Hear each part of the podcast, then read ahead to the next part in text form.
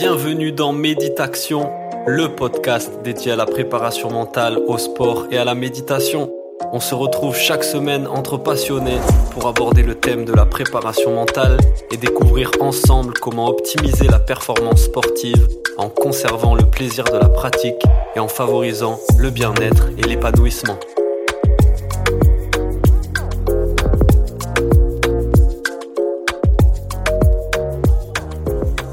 Bonjour à toutes et à tous, bienvenue dans le podcast Méditation. On se retrouve pour un nouvel épisode avec un nouvel invité. Et aujourd'hui, je suis avec Stéphane, Stéphane Enequin, qui est ceinture noire de Jiu-Jitsu brésilien, qui est entrepreneur, qui est un passionné de sport et de préparation mentale comme nous tous ici. Et donc c'est de tout ça dont on va parler aujourd'hui. Salut Stéphane, comment ça va? Salut Paul, j'espère que tu vas bien. En tout cas, c'est un plaisir pour moi d'être avec toi aujourd'hui et, de pouvoir échanger sur, euh, sur le temps qu'on a prévu. Cool. Eh ben écoute, plaisir partagé. J'ai préparé des petites questions à te poser. On va voir que euh, on va parler jiu-jitsu brésilien, course à pied. On va voir que chez toi aussi le sport, bah, c'est une histoire de famille. Donc on va pouvoir parler de tout ça, de tous ces beaux projets. Euh, Est-ce que pour euh, commencer, tu pourrais toi te présenter comme tu le souhaites aux auditeurs qui nous écoutent aujourd'hui? D'accord. Bah, moi, je m'appelle Stéphane Henquin, j'ai 42 ans. Euh, je suis né en 1981. Ça fait euh, à peu près une petite vingtaine d'années que je fais du jiu-jitsu brésilien. Avant, j'ai essayé plusieurs sports. J'étais dans le cyclisme euh, quand j'avais une dizaine d'années avec plus ou moins plus ou moins de réussite. et ensuite, j'ai essayé à la suite de du, cyclisme sur route, j'ai essayé plusieurs autres sports pour arriver, euh, j'ai envie de dire, un petit peu naturellement vers le jiu-jitsu brésilien aux alentours de 22-23 ans et, euh, et, pour ne plus jamais le lâcher euh, jusqu'à la date d'aujourd'hui. Euh, voilà, après c'est en passe de devenir presque mon métier aujourd'hui et, euh, et voilà, si ça peut, si j'espère que c'est le plus complet possible. Ouais, pour commencer, donc, est-ce que tu peux nous introduire, toi, ta passion pour le jiu-jitsu brésilien et nous dire comment tu as découvert le jiu-jitsu brésilien et quelle a été ta première impression aussi, peut-être, quand tu l'as découvert? D'accord. Bah, écoute, moi, le jiu-jitsu brésilien, c'est venu un petit peu comme tout le monde, hein, comme les, comme toutes les personnes qui ont commencé il y a une vingtaine d'années. Donc, on était, euh, on a toujours été un petit peu passionné par, euh, par, euh, par les arts martiaux, par, euh, par l'UFC. Euh, tu sais, on, on, est né dans une époque où on est né dans, dans les années 1980, 78. Moi, je suis né en 81. On a toujours été passionné un petit peu par Jean-Claude Van Damme dans les années 90, par les débuts de l'UFC en 93, Rickson Gracie, etc. On avait des magazines comme Karate Bushido. Donc, ça a toujours été pour, pour, pour, pour, les, pour les personnes de mon âge un petit peu un, un, un, lien vers lequel on se, on se, tourne naturellement. Et puis moi, c'est au début de ma vingtaine, euh, j'ai eu la chance, enfin j'ai eu l'opportunité d'aller pouvoir travailler aux États-Unis dans les années 2004-2005. Et c'est de là en fait que j'ai connu le, le, le Gracie du Jiu-Jitsu, en fait ce qu'on appelle aujourd'hui le Jiu-Jitsu brésilien, euh, du nom de la famille qui a créé un petit peu cet art martial qui s'appelle Gracie, avec les deux frères Carlos et Elio qui ont révolutionné l'art martial qu'on pratique aujourd'hui. Moi j'ai commencé aux États-Unis dans la région de Miami et, euh, et ensuite euh, j'ai fait un an et demi à peu près et quand je suis rentré en France j'ai euh, naturellement poursuivi au sein du cercle Tissier à Vincennes. Et euh, pour ne plus jamais le lâcher euh, jusqu'à jusqu'à la date d'aujourd'hui. Et ça a toujours été un petit peu un au début c'était une passion. Après c'était une après j'ai commencé à, vraiment à m'intéresser à l'art, c'est-à-dire euh, comment est-ce qu'on en est arrivé pour euh, les modifications, les, les différentes euh, les différentes adaptations avec les effets de levier. Comment est-ce qu'on en est arrivé à notre art martial pour ensuite bifurquer vers des compétitions, vers des scénarios, vers vers une étude un petit peu scientifique de l'art? Parce que c'est c'est vraiment enfin pour, pour, ceux qui pratiquent, c'est on, en vient presque à faire des équations, à faire des calculs. Et s'il fait ça, je fais ça. Et s'il va là, je prépare ça ou je m'oriente vers ça. Donc c'est euh, c'est quelque chose quand même d'assez euh, pas spirituel, mais d'assez euh, neurologique Mmh et euh, intellectuel. Ouais, intellectuel, c'est exactement ça. C'est un, c'est, c'est l'art martial qui permet de vaincre la brutalité humaine, si on, si on mmh se réfère un petit peu à, à, à des termes anglo-saxons. Et puis ensuite, moi, j'ai, j'ai bifurqué là-dedans. J'ai toujours donné un petit peu des cours euh, dans les années 2010-2012, donc ça a été encore un plus dans ma vie. Ça a été encore un, un comment dire, un, un une, euh, une addition supplémentaire dans ma carrière de jujitsuka entre guillemets. Mhm. Et ensuite, euh, bah là, ça a commencé à des cours collectifs, des cours privés. Et puis, euh, et puis maintenant, on en vient à un moment de ma vie où où je suis un petit peu dans une sorte de reconversion professionnelle, où là, j'essaye de, de, de, voir comment est-ce que je vais pouvoir me, me projeter euh, dans le futur à travers le jiu-jitsu brésilien. Parce que c'est en pleine expansion, comme tu le sais, euh, en France, dans le monde, en Europe mais mhm. surtout en France. on a vraiment connu une marche dans les années 2020-2021. On a, on a mhm. vraiment senti euh, un engouement particulier pour les Français euh, mhm. vers cet art martial, aussi bien les hommes que les femmes, aussi bien que les enfants également. C'est clair, c'est clair. Et euh, si on revient au tout début, donc tu commences le jujitsu aux États-Unis, dans la région de Miami. Quelle est ta première impression? Comment ça se passe? Tu débarques dans la salle? Enfin, comment comment tu vis? Concrètement et quelle est ta première impression du coup? D'accord. Bah ma comment dire ma ma première impression aux États-Unis, c'est que c'était c'est un vrai business aux États-Unis. Il faut comprendre que c'est euh, c'est comme euh, c'est comme quand tu rentres dans un magasin de vêtements ou euh, ou dans un garage automobile. En fait, une académie là-bas, c'est c'est on n'est pas du tout dans le système associatif, donc c'est vraiment un business. Tu as quelqu'un à l'accueil qui qui qui te prépare, qui te dit un petit peu comment ça va se passer et et à partir de là, tu peux intégrer. Moi, j'ai intégré l'académie Gracie, ça s'appelle s'appelait Gracie Miami à l'époque. Maintenant, ça s'appelle Valente Brothers. C'est une académie qui est quand même assez, euh, assez euh, gigantesque. Maintenant, moi, je l'ai connu un petit peu moins développé, mais ça a toujours, ils ont toujours considéré ça un peu comme un business, comme un gagne-pain. Donc, ça a toujours, euh, ça a toujours été très cadré, très structuré. C'est un petit peu la différence euh, que, que, moi j'ai noté par rapport à la France. Et euh, surtout, moi quand je suis arrivé, j'avais déjà fait quelques cours en France au sein de, au sein de VKG avec, euh, avec Guillaume à Lani, puisque j'habite du côté de Marne-la-Vallée. Donc j'ai déjà eu une première approche. J'ai dû faire deux, trois cours avec, avec Guillaume à cette époque. Et, et ensuite, j'ai déménagé aux États-Unis. Et de là, en fait, euh, si tu veux, c'était très très sérieux. Donc euh, dès l'instant où j'ai commencé à, à, rentrer dans l'académie, tu sais, le, le c'est un peu euh, quand, quand, tu commences à quand tu commences à connaître l'art martial, soit t'aimes pas du tout et dans ce cas-là, tu te dis bon bah c'est pas pour moi, j'arrête. Soit tu commences vraiment à t'y intéresser de plus en plus et tu te dis merde, ce truc-là, ça marche en fait. Tu sais, tu hmm. commences à combattre contre des mecs qui sont un peu plus forts que toi. Dès que tu commences à avoir un peu de technique, euh, tu vois que tu arrives à avoir le dessus sur eux et tu te dis putain merde, c'est c'est sympa, j'ai envie d'en savoir plus et tout. Et moi, c'est c'est c'est comme ça un petit peu que que j'ai commencé à, à, à vivoter un peu dans ce milieu-là.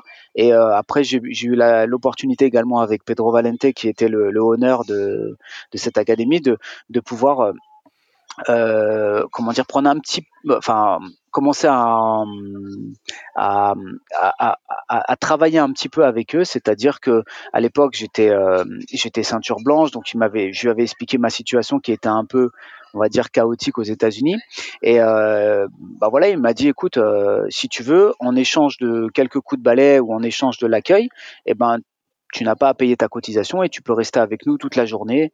Et donc, euh, si tu veux, j'ai mmh. pendant quasiment euh, un petit peu plus de six mois, un petit peu moins d'un an, j'ai passé quasiment tous mes jours à l'académie avec Pedro, à regarder ce qu'il faisait, avec euh, Guy Valente, Joachim, qui étaient ses, ses, petits frères, à regarder un peu comment est-ce qu'il gérait cette académie, comment est-ce qu'il euh, comment est-ce qu'il s'occupait un petit peu de développer le JJB brésilien. Et à l'époque, on avait euh, on avait euh, il y avait Royce Gracie qui venait assez souvent, il y avait Royler également, il y avait des mecs de l'UFC aussi qui venaient, ils étaient intéressés par le cursus un petit peu du original Gracie Jiu-Jitsu qui était plus basé sur l'aspect self-défense qu'on mhm. connaît un petit peu comme dans les UFC 1, 2, 3, 4 avec le fameux coup de pied de Royce Gracie qui s'appelle Pizarro en portugais.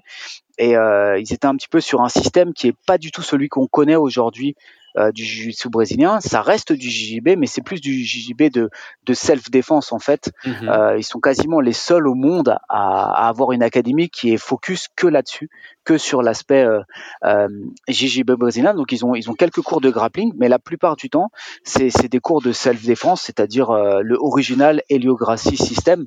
Le mhm. gars il vient t'attraper par derrière, tu dois l'emmener au sol, le maîtriser, etc. Et euh, c'est ça qui a été très intéressant. Et dans leur académie ce qui m'a beaucoup marqué, c'est que tu avais, euh, des gens de, de vraiment divers horizons. C'est-à-dire que tu pouvais avoir des acteurs de cinéma, tu pouvais avoir des, des stars du showbiz, comme tu pouvais avoir des chirurgiens, comme des mecs qui travaillent euh, euh, dans d'autres secteurs d'activité. Donc c'était vraiment très très large. C'était quelque chose de gigantesque à l'époque. Je me rappelle, j'avais fait, j'avais essayé deux trois autres académies à Miami. C'était pas du tout la même ambiance, pas du tout la même la même la même la, même philosophie que, mmh du message qu'ils souhaitaient passer à travers leurs étudiants. Ouais, énorme. Donc, tu as vécu, tu as vraiment vécu cette expérience en immersion là où tu as pu rester dans l'académie, y travailler, y être euh, la, la, la, plupart de ton temps. Et c'était vachement mm. intéressant quand tu disais que la première impression que tu as eue, c'est qu'en fait, tu arrives dans un business. Ils ont une vision entrepreneuriale euh, qui n'est pas celle de la France et de, du format associatif.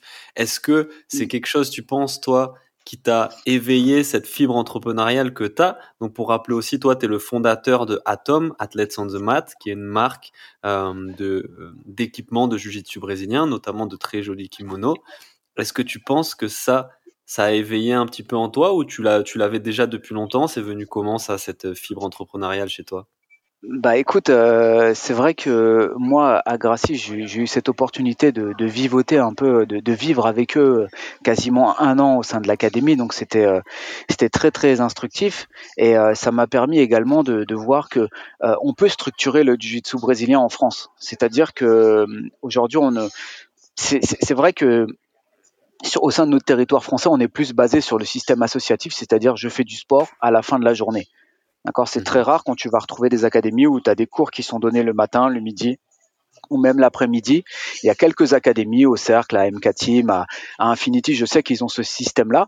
Maintenant, nous, on est plus sur euh, je travaille la journée et je m'entraîne le soir. Alors, j'ai rien contre ça, mais c'est vrai que si on veut franchir un cap, la prochaine étape, et je pense qu'on va y arriver, c'est-à-dire que l'objectif, enfin l'objectif, c'est, je pense qu'on se qu'on se dirige vers des clubs privés. En fait, euh, mhm. je pense qu'on se dirige vers le modèle américain parce qu'il y a une vraie demande. Aujourd'hui, au sein de la CFJB, il me semble qu'il y a à peu près entre 15 et 20 000 licenciés.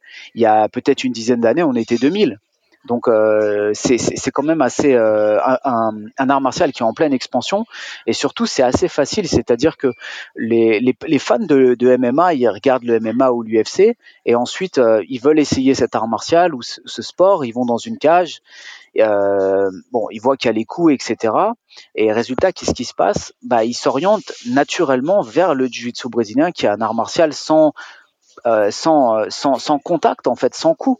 Donc on mhm. peut pratiquer également quasiment les mêmes techniques qu'à l'UFC sans les coups.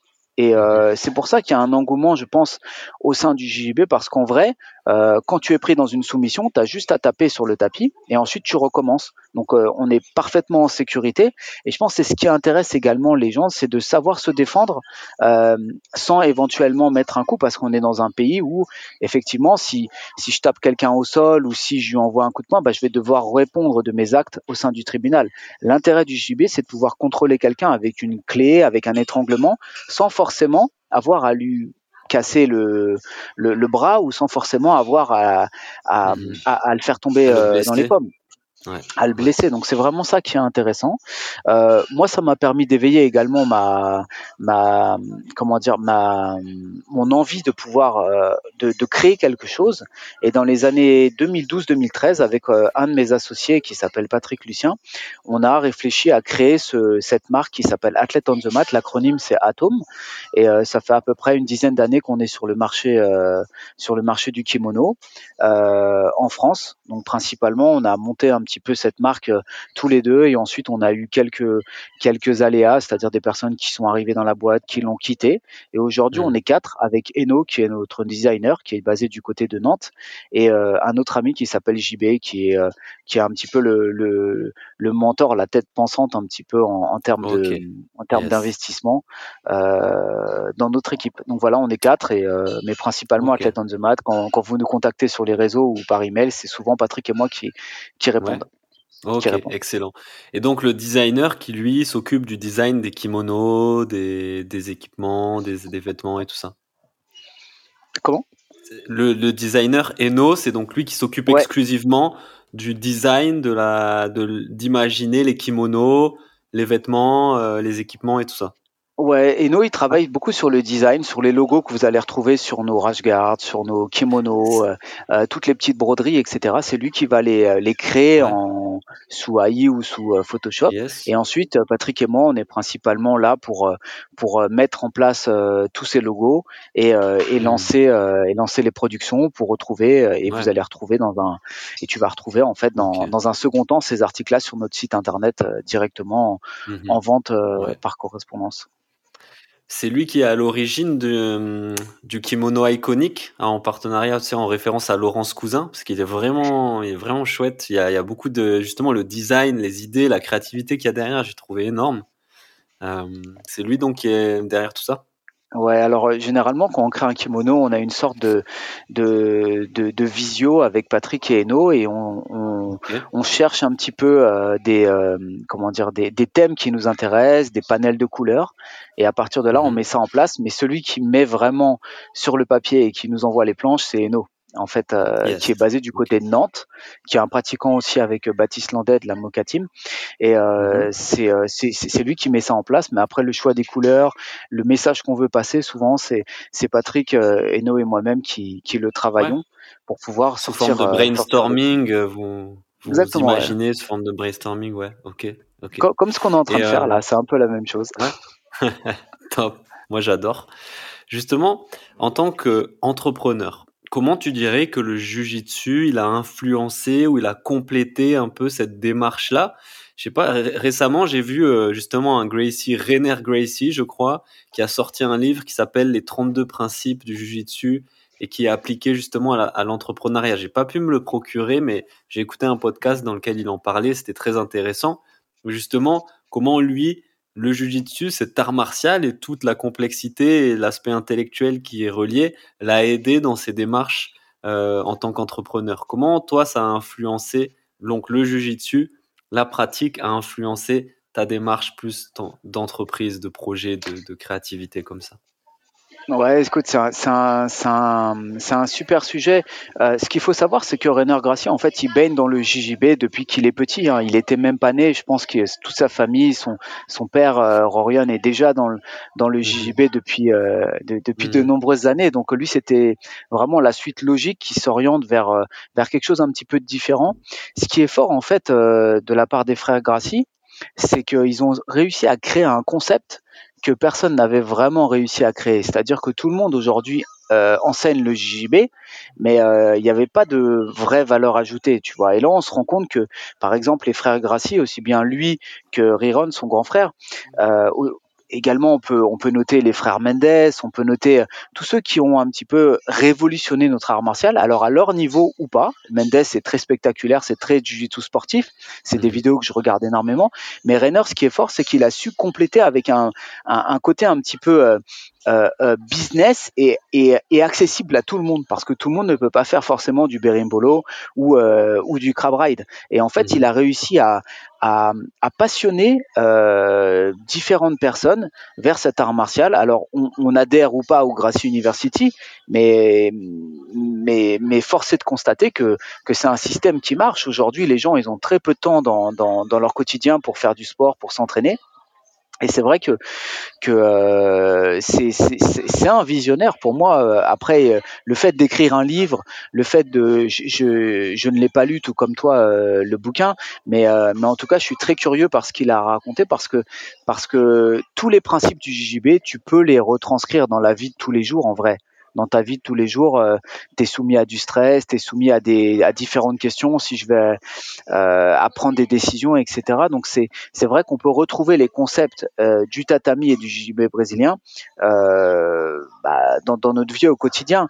Après, euh, moi, ce que j'ai, ce que, ce que, ce que, comment dire, pour parler un petit peu de notre aventure athlète on the mat, ce qui était intéressant et ce qui m'a passionné, c'est, euh, on était un petit peu aux prémices dans les années 2010. Il n'y avait pas beaucoup de marques françaises euh, qui faisaient du kimono. Il y avait euh, même Decathlon n'en faisait pas encore. Donc, tu vois, il y avait Venom, il y avait, euh, il y avait euh, d'autres, il y avait Boa, il y avait d'autres marques. Nous, on a su un petit peu euh, implanter notre marque française dans le dans, dans l'environnement, dans le dans le jargon du JJB brésilien. Aujourd'hui, on est sponsor de, de grosses fédérations comme la CFJB qui est rattachée à France Judo et on est fier de l'être et de participer à l'expansion de notre art martial au sein du territoire euh, national. On essaye un, un, de nos projets dans comment dire dans, dans, dans les années à venir, c'est d'essayer d'atteindre l'Angleterre, les États-Unis.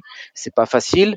Euh, ce qu'il faut comprendre, c'est que aujourd'hui, Athlete on the Mat, c'est euh, c'est une partie de notre activité commerciale, c'est-à-dire que euh, on fait pas ça à 100% dans, dans, dans, notre vie. Patrick, il a un travail, moi aussi, euh, tous nos autres associés euh, ont, ont, un travail, donc on, on essaie vraiment de faire vivre ça. Ça prend beaucoup de temps, c'est un petit peu, on peut, on peut le, on peut le, comment dire, le l'associer un petit peu au JJB. C'est pareil, c'est-à-dire j'ai ma journée de, de boulot euh, de 9h à 17h et le soir, et euh, eh ben on traite les commandes, on, on fait des calls euh, tard le soir souvent, on essaie de créer quelque chose, on essaie d'apporter une vraie valeur ajoutée, comme Rainer peut le, peut le faire avec son livre, euh, dans, dans l'environnement et, dans le, et dans le monde du JB, parce qu'en vrai, c'est ce qui va rester après.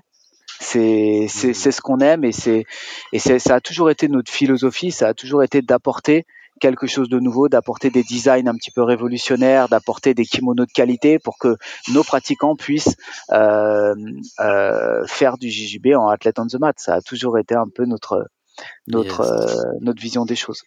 Yes, cool, cool. Si on en revient un petit peu à la préparation mentale. Toi, dans ton aventure dans le jiu-jitsu brésilien, c'est plus de 20 ans maintenant, comme tu le dis, quels sont les principaux défis mentaux auxquels tu as été confronté en pratiquant le jiu-jitsu brésilien et surtout comment tu les as surmontés Bien sûr. Alors je vais, te parler un petit peu euh, de deux expériences que j'ai pu avoir.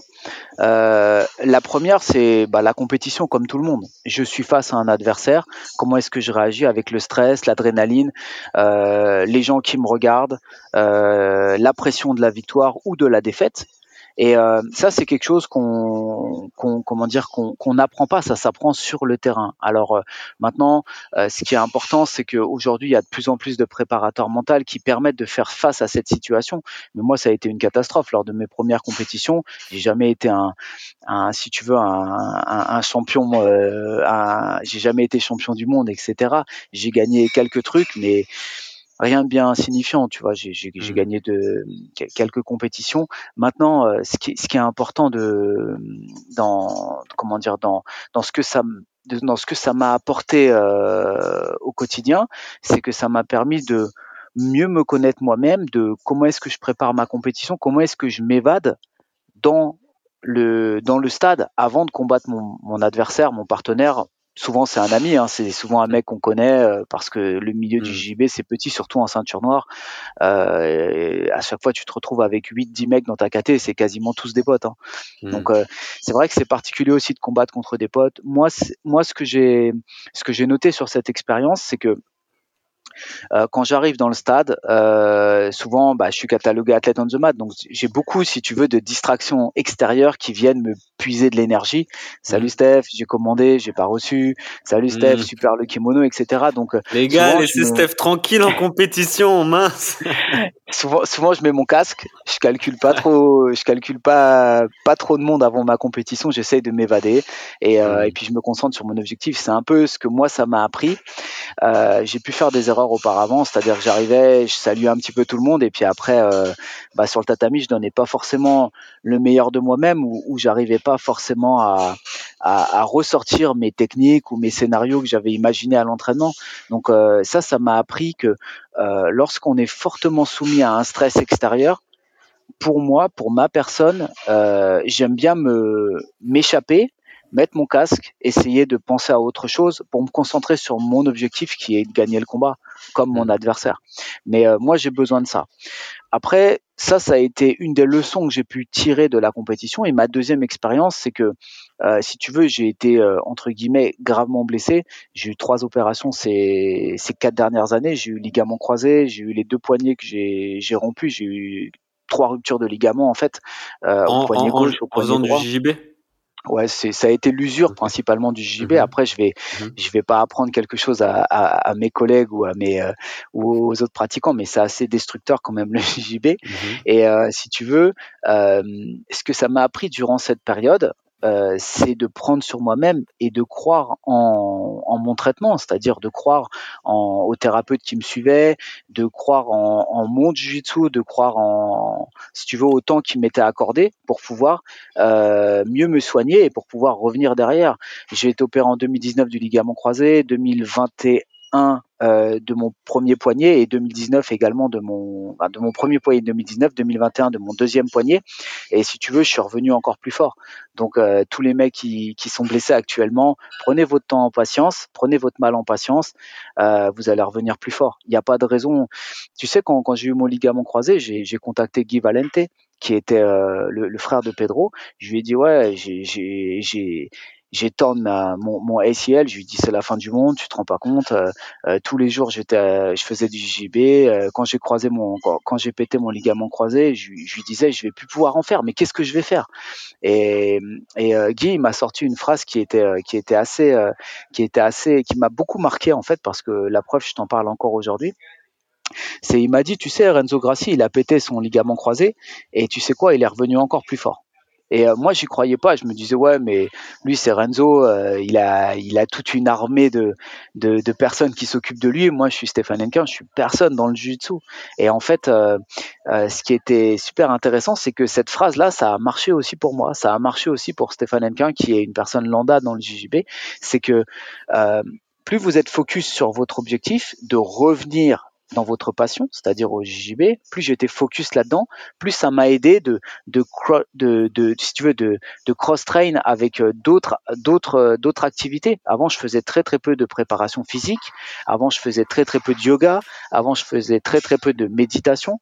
Et en fait, c'est ce qui m'a permis, euh, pendant ce temps libre, le temps où, j'étais en train de soigner ma jambe ou mes poignets, ça m'a permis de me consacrer à autre chose et de compléter mon activité de jiu-jitsu brésilien par, par quelque chose qui fait aujourd'hui euh, partie de ma vie, c'est-à-dire euh, la, la, prépa physique, euh, euh, l'assouplissement, les étirements, etc. Alors qu'avant, je faisais pas trop trop ça. Et, et, généralement, tous les tous les acteurs du JJB brésilien, ils sont plus focus que sur le JJB et pas sur tout ce qu'il y a à côté. Euh, mmh. Tu vois, encore une petite anecdote. La dernière fois, j'écoutais un podcast de Kenan. Il disait Kenan, il a à peu près quatre sessions de JJB par semaine et cinq de prépa physique. Tu vois, donc ça veut dire que ces mecs-là, ils ont à peu près 10-12 entraînements. La moitié, c'est prépa physique, la moitié, c'est pliométrie, la moitié, c'est peut-être prépa mentale, et l'autre moitié, c'est le JJB. C'est pas 100% de JJB. Sinon, bah, le jour où ça s'arrête, le JJB, bah, t'as plus rien. Le jour où tu es blessé, bah, on fait quoi Donc c'est c'est important et on y vient, on y vient, euh, on y vient très rapidement. Hein tous les mecs qui sont euh, à haut niveau aujourd'hui, euh, que ce soit Tainan, etc., quand tu regardes leur quotidien, ils ont de la prépa physique, ils ont un kiné, ils ont un ostéo, ils ont un prépa mental, ils ont, euh, ils ont un prépa physique, ils ont un médecin, ils ont un docteur, ils ont un nutritionniste. Donc tout ça, ça mmh s'est un petit peu goupillé et ils ont un petit peu vadrouillé autour pour pouvoir créer bah, un environnement très professionnel. Et je pense que naturellement, dans le jiu-jitsu brésilien, on va y arriver aussi. Mmh ouais, merci, c'est super ce que tu partages parce qu'on voit à quel point les défis que tu as su surmonter, déjà tu as cru en ta capacité à, pouvoir les surmonter et on voit à quel point ben, ça t'a rendu plus fort finalement et comment tu as tiré profit de cette crise, de ce défi, de cette difficulté pour en sortir euh, meilleur, grandi, euh, plus fort, euh, comme, comme on veut en fait. Donc c'est vraiment, vraiment chouette, vraiment intéressant. Le yoga, la méditation, je rebondis là-dessus. Donc, tu découvres ça pendant tes périodes de blessure ou c'est quelque chose que tu avais un peu exploré avant? Non, je, regardais un petit peu euh, comme tout le monde, tu sais, euh, tout le monde regarde un peu sur internet, yoga for BJJ, euh, tu tapes quelques mouvements et tout, mais en fait. Toi qui étais proche, en fait, je voulais, pour aller au bout de ma, de ma pensée, toi qui étais proche des Gracie et tout ça, l'aspect yoga, méditation, mental, c'est quand même quelque chose qu'ils avaient mis au cœur de leur pratique, non? Ouais, alors il y a, y a, jamais eu, si tu veux, au sein de Valente Brothers ou Gracie Miami, il y a jamais eu de, de cours de méditation, il y a jamais eu d'étirement. C'est juste mmh qu'ils ont un lifestyle qui est très très spécifique, c'est-à-dire que c'est très contraignant pour nous Français, c'est-à-dire que euh, déjà ils suivent un Gracie diet, donc quand tu vas au mmh restaurant, tu peux pas euh, mixer les frites avec le pain, etc. Donc mmh c'est c'est assez contraignant si si, si t'es pas euh, ouvert à ça. C'est-à-dire exemple, bah tu vas à un barbecue où t'es invité chez quelqu'un, tu vois, ils sélectionnent tout ce qu'ils mangent, etc. Tout ce qu'ils font, ça doit être toujours dans un dans Mhm. un jiu-jitsu mindset. Et Mhm. euh, c'est vrai que si t'es à l'extérieur, t'essaies d'expliquer ça à quelqu'un qui fait pas de jiu-jitsu, il te prend un petit peu pour un pour un taré. Hein. Tu il va te dire Ouais. mais je comprends Mhm. pas. euh, euh, tu vois, il- je me rappelle, on allait en soirée. euh, euh, pour nous, soirée, ça veut dire alcool, ça veut dire euh, on fait la fête. Eux, ils ils boivent de l'eau. Tu vois, c'est c'est très différent. Et en fait, le fait que tu, tu sois, euh, comme on dit en anglais, surrounded par, par, euh, par ces personnes-là, le fait que tu sois en- entouré par ces personnes-là, toi, tu deviens un petit peu comme eux. Tu sais, euh, j'en Mhm. parlais la dernière fois avec un pote, on est la moyenne de ses cinq meilleurs amis. Donc, si toute la journée, tu es avec des mecs qui boivent que de l'eau et qui mangent que des carottes et, et, euh, et qui mixent euh, certains aliments, bah, au fur et à mesure, tu commences à devenir comme eux.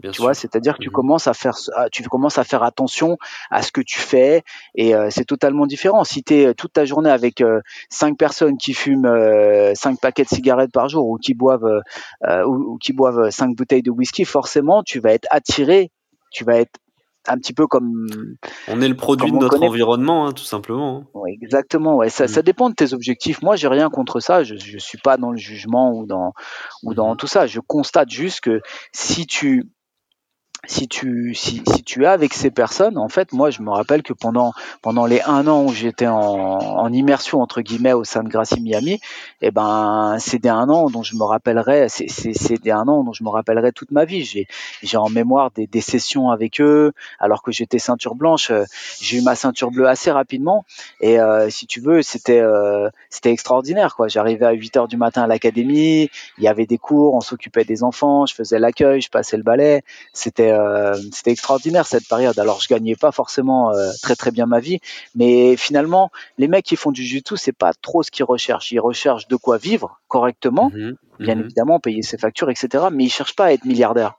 Tu Mhm. vois, c'est pas un, si tu veux l'argent ça a toujours été entre guillemets un on en a besoin, tu en as besoin, j'en ai besoin pour pouvoir euh, subvenir à- aux besoins de notre famille, mais ça a jamais été l'objectif numéro un chez Pedro. L'objectif numéro un, ça a été de former quelqu'un euh, pour, si jamais il est confronté à une situation euh, d'agression, pour pouvoir se défendre et répondre de la meilleure façon à son, à son assaillant. Ça a toujours été ça son objectif, Mhm. et je pense que il faut que ça reste comme ça en fait. En, Ouais. Le JJB, ce sera jamais le foot, tu vois, ce sera Mhm. jamais l'environnement du foot où tu as des transferts à des millions d'euros, tu as des clubs qui valent, euh, qui valent euh, des, des milliards de dollars. Ça a jamais été comme ça, je pense. Et tous les Mhm. mecs qui vivotent là-dedans ou qui ont des académies, ils ont toujours, ils sont toujours euh, à la recherche d'un bien-être. Et euh, le, le but, en vrai, c'est de faire du JJB toute sa vie. hein. C'est Mhm. c'est d'aller jusqu'au bout euh, et de pouvoir en faire. Yes. Donc, euh, Pour, pour revenir juste du coup à la- au yoga et à la méditation, donc comment tu découvres ça À quel moment? Eh ben écoute, euh, moi quand j'ai été blessé, euh, je me suis fait opérer en juillet 2019 de mon poignet et en septembre 2019 de mon ligament croisé. Euh, dans mon dans mon malheur entre guillemets, si on peut appeler ça un malheur, moi j'appelle plutôt ça une épreuve de la vie. Euh, j'ai Mhm. pu aller au sein du CERS à Cap-Breton, qui est un gros établissement de euh, en bord de mer euh, dans dans, dans dans le Pays Basque, qui est un gros Landes. établissement en fait de ouais de rééducation euh, physique Mhm. euh, réservé un petit peu à des à, à des athlètes ou à des bons sportifs. Moi, j'ai eu cette opportunité-là d'y aller pour deux séjours. Et euh, pendant ces deux séjours-là, en fait, j'ai été souvent confronté à, à, à pas mal de thérapeutes. Alors ça, ça pouvait être des psychologues, ça pouvait être également des kinés, des ostéos. Et il y avait des cours de, enfin, c'est pas qu'il y avait des cours, c'est il y avait des assouplissements, il y avait du yoga. Et j'ai commencé à m'y intéresser. J'ai commencé à pratiquer.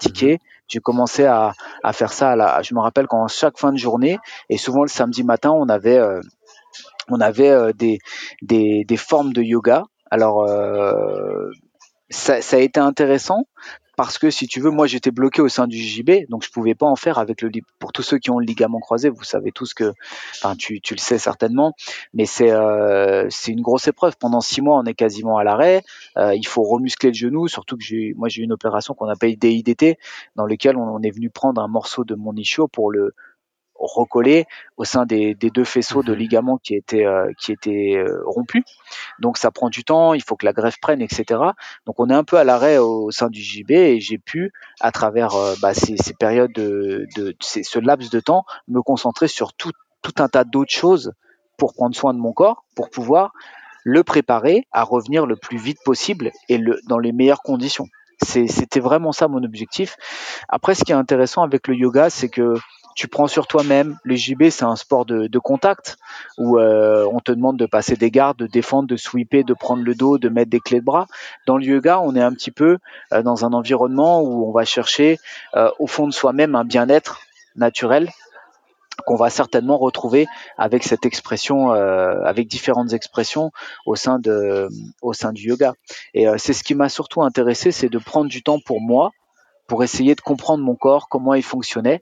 Et c'est pour ça que j'ai également beaucoup en parallèle, je me suis également beaucoup intéressé en parallèle à, euh, la préparation physique, à savoir comment marchait mon corps, qu'est-ce qui allait pouvoir, qu'est-ce qui allait pouvoir euh, euh, le rendre meilleur et qu'est-ce qu'il faudrait que je fasse à l'âge de 38 ans pour essayer de durer le plus longtemps possible au sein du JJB parce que en vrai dans notre vie au quotidien on est on est soumis à énormément de à énormément de stress euh, c'est un petit peu la vie de tous les jours hein. tu, tu prends ta voiture aujourd'hui euh, un mec il, il, tourne sans mettre son clignotant tout de suite on a des klaxons on a des on a des euh, on a des remontrances on a des des noms d'oiseaux qui, qui partent et l'idée c'est de rester calme et de et de croire en soi-même tu vois l'idée on, on va pas ça c'est la région parisienne ça hein. Ça, c'est la région parisienne. C'est un peu partout pareil, hein, mais, euh, mais voilà, il faut essayer de, il faut essayer de vivre euh, euh, dans, dans, dans, le meilleur des mondes, j'ai envie de dire. Mais euh, c'est moi ce qui m'intéresse, c'est de de j'étais à un âge tu vois où dans les 38 40 ans euh, où tu essayes de de faire un maximum de choses parce que tu te dis voilà euh, tu es presque à la moitié de ta vie il te reste euh, il te reste à peu près 40 ans on vit à peu près 80 ans en, en France 80 85 ans pour les hommes et euh, tu te dis euh, qu'est-ce que je vais pouvoir faire euh, des 20 des 40 années qui me restent sachant que mon corps eh ben tu vois on le sait génétique enfin bi biologiquement il va il va un petit peu, je vais avoir moins de force, je vais avoir, je vais être plus âgé, etc. L'idée, c'est de retarder au maximum cette dégénérescence euh, de, du corps humain. Donc, comment est-ce que je peux faire pour le retarder? C'est pratiquer du sport, euh, faire du JJB, euh, prendre soin de mon corps, le renforcer, le muscler, euh, méditer, euh, assouplir, étirer. Euh, mmh. C'est un petit peu tout okay. ça qui m'a intéressé et euh, je pense que c'est euh, également beaucoup dans la tête. Tu sais, euh, comme on dit, les, les nouveaux les, les quarantenaires, c'est les nouveaux trentenaires. C'est-à-dire que tu vois, pour moi, dans ma tête, j'ai 20 ans, j'ai pas 40 ans. tu vois ce que je veux dire?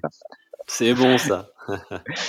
et donc le, le, yoga, si je comprends bien, c'est vraiment une pratique très personnelle qui t'a permis d'être plus en contact avec euh, l'intérieur, un peu avec euh, ce que tu ressentais, qui tu étais, ce que tu voulais, et comment tu pouvais fonctionner de l'intérieur, quoi.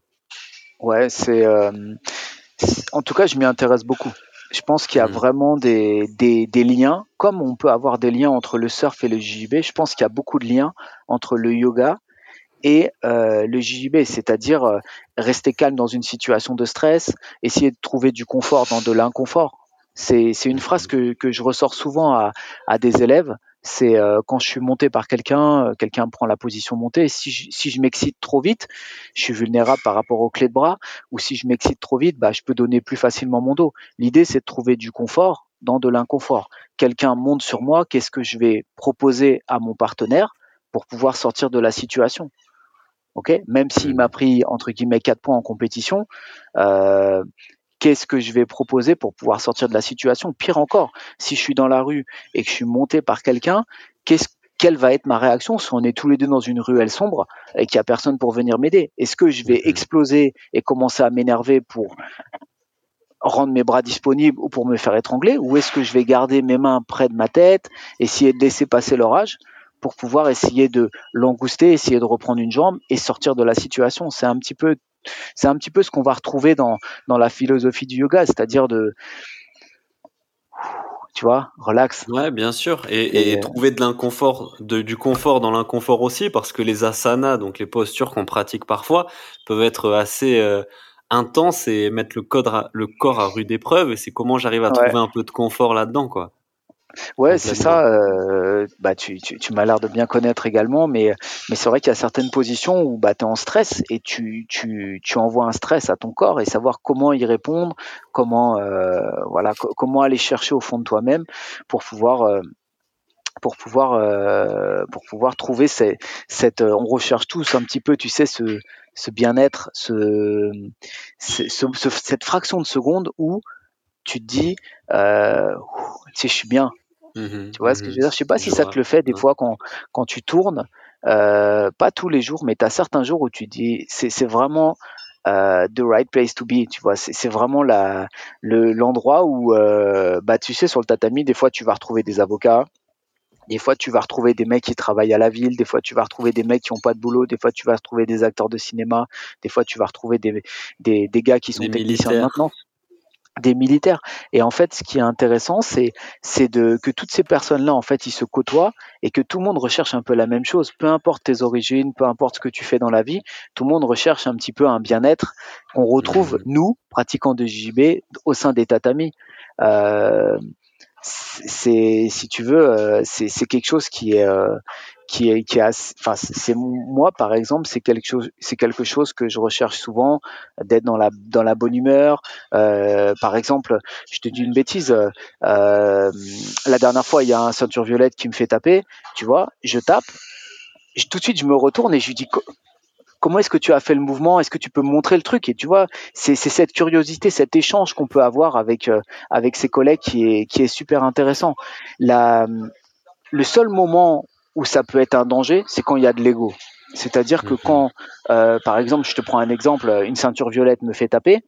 Si moi je suis dans l'ego, c'est-à-dire que je me retourne, je lui check dans la main et je lui re-rentre dedans, c'est pas la bonne, euh, c'est pas la bonne image ni la bonne philosophie à avoir. Ça arrive à tout le monde de taper. Et l'intérêt, c'est que ça va peut-être paraître un peu bizarre ce que je vais dire, mais plus tu tapes, plus tu apprends, tu vois. Et souvent, on dit ça. Euh, mmh on dit ça un peu de façon nonchalante, mais euh, mais le JB c'est assez cérébral, c'est-à-dire que tu rentres chez toi, tu dis putain comment est-ce qu'il m'a mis ça? Je me suis pris la mmh. clé de bras, j'ai du mal à dormir parce que tu te refais le, le film et on est tous comme ça. Mais euh, moi si tu veux, plus j'avance dans l'âge, plus je me dis c'est normal, entre guillemets, et plus je vais essayer de chercher des réponses à cette situation. C'est-à-dire, euh, mmh. euh, tiens, comment est-ce que tu as fait? Comment est-ce que tu as placé ton truc? Et si je fais ça, quelle serait ta quelle serait euh, quelle serait ta réaction? Qu'est-ce que tu vas me proposer? Et je pense que le JB, il faut le prendre comme un échange entre deux personnes et non pas comme un comme un comment dire comme un comme une guerre d'ego c'est un peu comme mmh. ouais c'est un peu comme au tennis tu vois Roger Federer il, ou Rafael Nadal ou Djokovic ils gagnent pas toutes les balles il y a un moment, ils se prennent des smatchs dans la tête ou ils se prennent des, des petits amortis et c'est pas mhm. pour ça qu'ils mhm. vont rentrer chez eux et se dire oh, putain, je me suis pris un avocat, un, un amorti, euh, qu'est-ce que j'ai fait? J'aurais jamais dû. Tu vois ce que je veux dire? Donc c'est, il faut le prendre comme un échange, même en compétition. Hein, si euh, je me rappelle avoir perdu des matchs, euh, ben, il y a pas longtemps, là, en avril 2023, j'ai, je perds contre Samuel Petit en finale. Euh, euh au CFJB Nogi, il met une clé de genou, je me rappelle à la sortie du tapis, je vais voir Sam, je lui dis eh, remontre-moi comment tu l'as fait. Et en fait, on était tous les deux sur le béton en train de se mettre une clé de genou alors que le combat il est fini.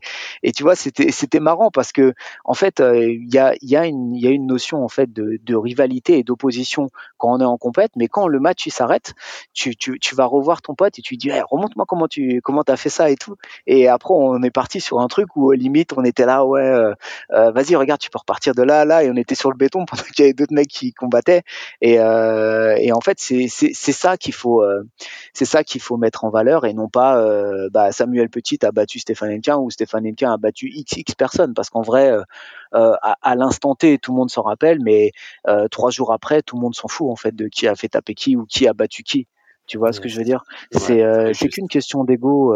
c'est tous les mecs qui sont focalisés sur l'ego, alors certes, c'est c'est bien de, de, de, jamais taper, etc.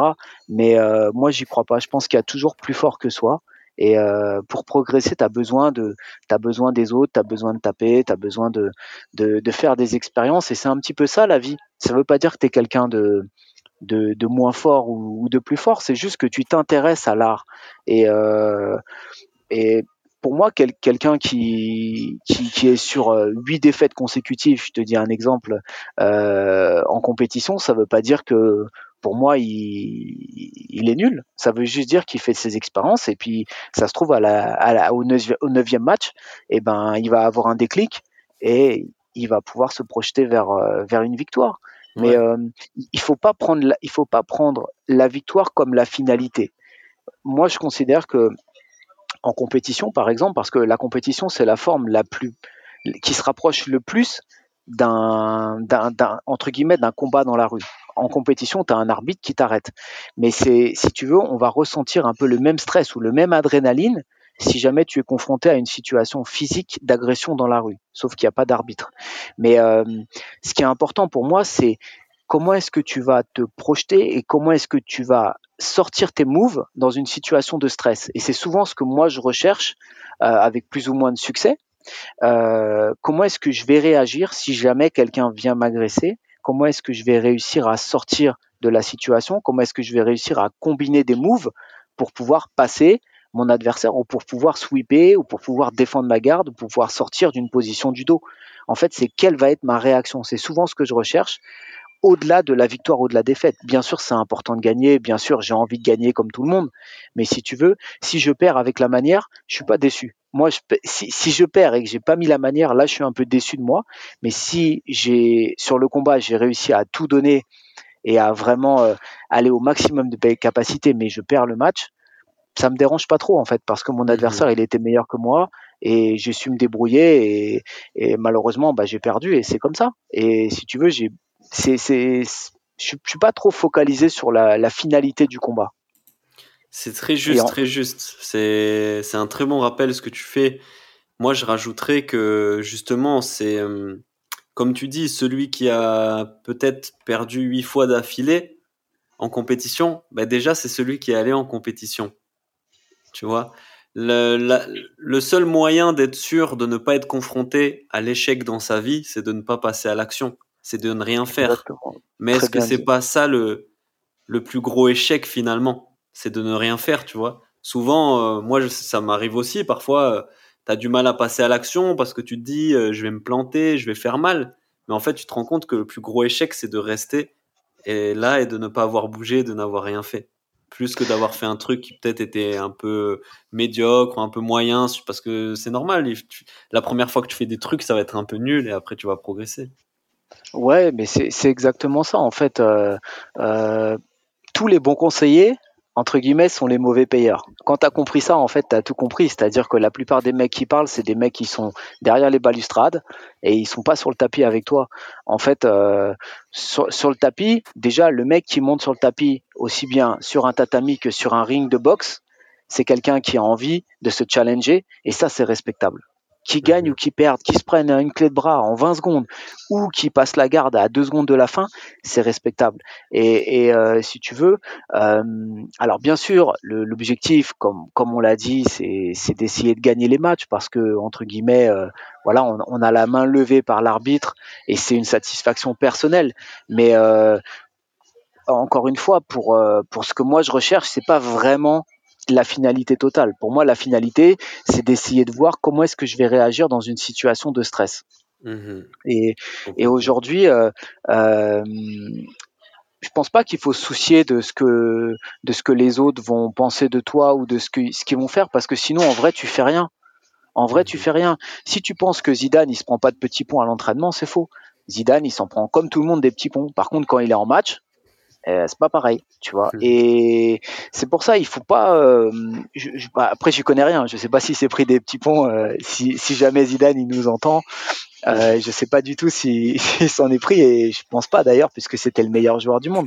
Mais euh, mais euh, mais enfin tu, tu m'as compris, c'est-à-dire que euh, ce, qui, ce qui est surtout important, c'est de sortir de cette zone de confort auquel on est confronté. Moi, tu sais, ma, ma pire hantise, tu, tu veux que je te dise, c'est quoi? C'est mhm. d'arriver à 65 ans et de, de, me regarder dans la glace et de me dire, j'ai pas, je l'ai pas fait. C'est ça un peu ma plus grande hantise. J'ai pour objectif de gravir le Mont Blanc. J'ai eu deux échecs euh, dans ma vie et j'espère que j'aurai l'opportunité d'y aller une troisième fois. Et si c'est encore un échec, bah, j'essaierai d'y aller une quatrième fois. Mais euh, il y a plein de paramètres qui font que bah, des fois l'ascension du Mont Blanc elle est compromise. Il y a que 40% des gens qui entreprennent l'ascension du Mont Blanc qui y arrivent. Donc euh, si tu dans les 6 sur 10, la météo elle est pas bonne, euh, tu, tu fais un tu as du mal à t'acclimater à l'altitude, bah tu vas pas monter. Et euh, moi, j'ai eu l'opportunité d'y aller deux fois. Et euh, c'est pas pour ça que, que, que je n'y retournerai pas. Mais euh, je me suis fixé ça dans ma tête. Et comme je peux le faire pour des trails ou, euh, ou, des triathlons, la dernière fois, j'ai couru 78 km. Alors, c'est rien pour un trailer, mais, mais si tu veux, ce qui est important, c'est que j'ai pas, euh, lorsque je me suis lancé dans ce truc-là au mois d'août, de faire l'UTDS en Belgique, j'avais pas couru plus de 7 km par entraînement. Donc tu vois, je suis allé vraiment au fond de moi-même pour voir jusqu'à où mon corps il pouvait aller. Et je me rappelle au 40e, je suis avec un pote, j'ai des ampoules partout dans les pieds. Je me suis arrêté une demi-heure au ravito, on a changé mes chaussettes, j'ai demandé à une nana de la Croix-Rouge de venir pour regarder mes pieds. Elle m'a dit tu finiras jamais la course. Quand elle m'a dit ça, j'ai regardé mon pote, je lui ai dit je vais finir. et en fait, euh, j'ai remis des chaussettes, on a un sac de rechange et, et on est reparti, tu vois. Et en fait, euh, ton corps, il est capable de faire des choses extraordinaires. Et je pense que la plupart des humains, ils, ne le savent pas ou ils, ou ils ne se rendent pas compte, mais ton corps, il est capable de faire des choses extraordinaires, aussi bien euh, dans le sport que dans la vie de tous les jours. Vraiment, hein, tu es capable de faire... Euh, mmh, mmh, si moi, mmh. j'ai réussi à courir 78 km, je pense que mmh quelqu'un d'entraîné peut le faire aussi. Et euh, c'est ça qui est important à un moment. De, euh, moi, si tu veux, je veux pas vivre avec des regrets. Je veux pas arriver à l'âge de 60, 65 ans et me dire j'ai pas pu aller au Mont Blanc, je l'ai pas fait. Donc je vais tout mmh faire pour le faire. Et euh, je pense que c'est même si j'ai 42 ans, le, le temps entre guillemets, bah, il, il est pas du bon côté pour moi, mais c'est euh, il, faut essayer. C'est pareil en compétition. Euh, souvent, j'ai des élèves qui viennent et je leur dis faites une ou deux compétitions histoire de vous challenger. Euh, c'est des mecs qui ont un rythme de vie intense, qui sont qui sont assez bouqués et, euh, et le fait en fait de faire euh, comment dire, le, le, fait de se challenger, ça te permet de sortir de cette zone de confort du quotidien dans lequel bah, tu reçois ton petit salaire, euh, tu chez toi et j'ai rien contre ça, mais à un moment, euh, c'est bien de se challenger un petit peu tu vois, de, de, mmh sortir de tout ça, de se dire bon, je me mets un peu en danger et, j'essaie mmh. de voir euh, jusqu'à où est-ce que je peux aller.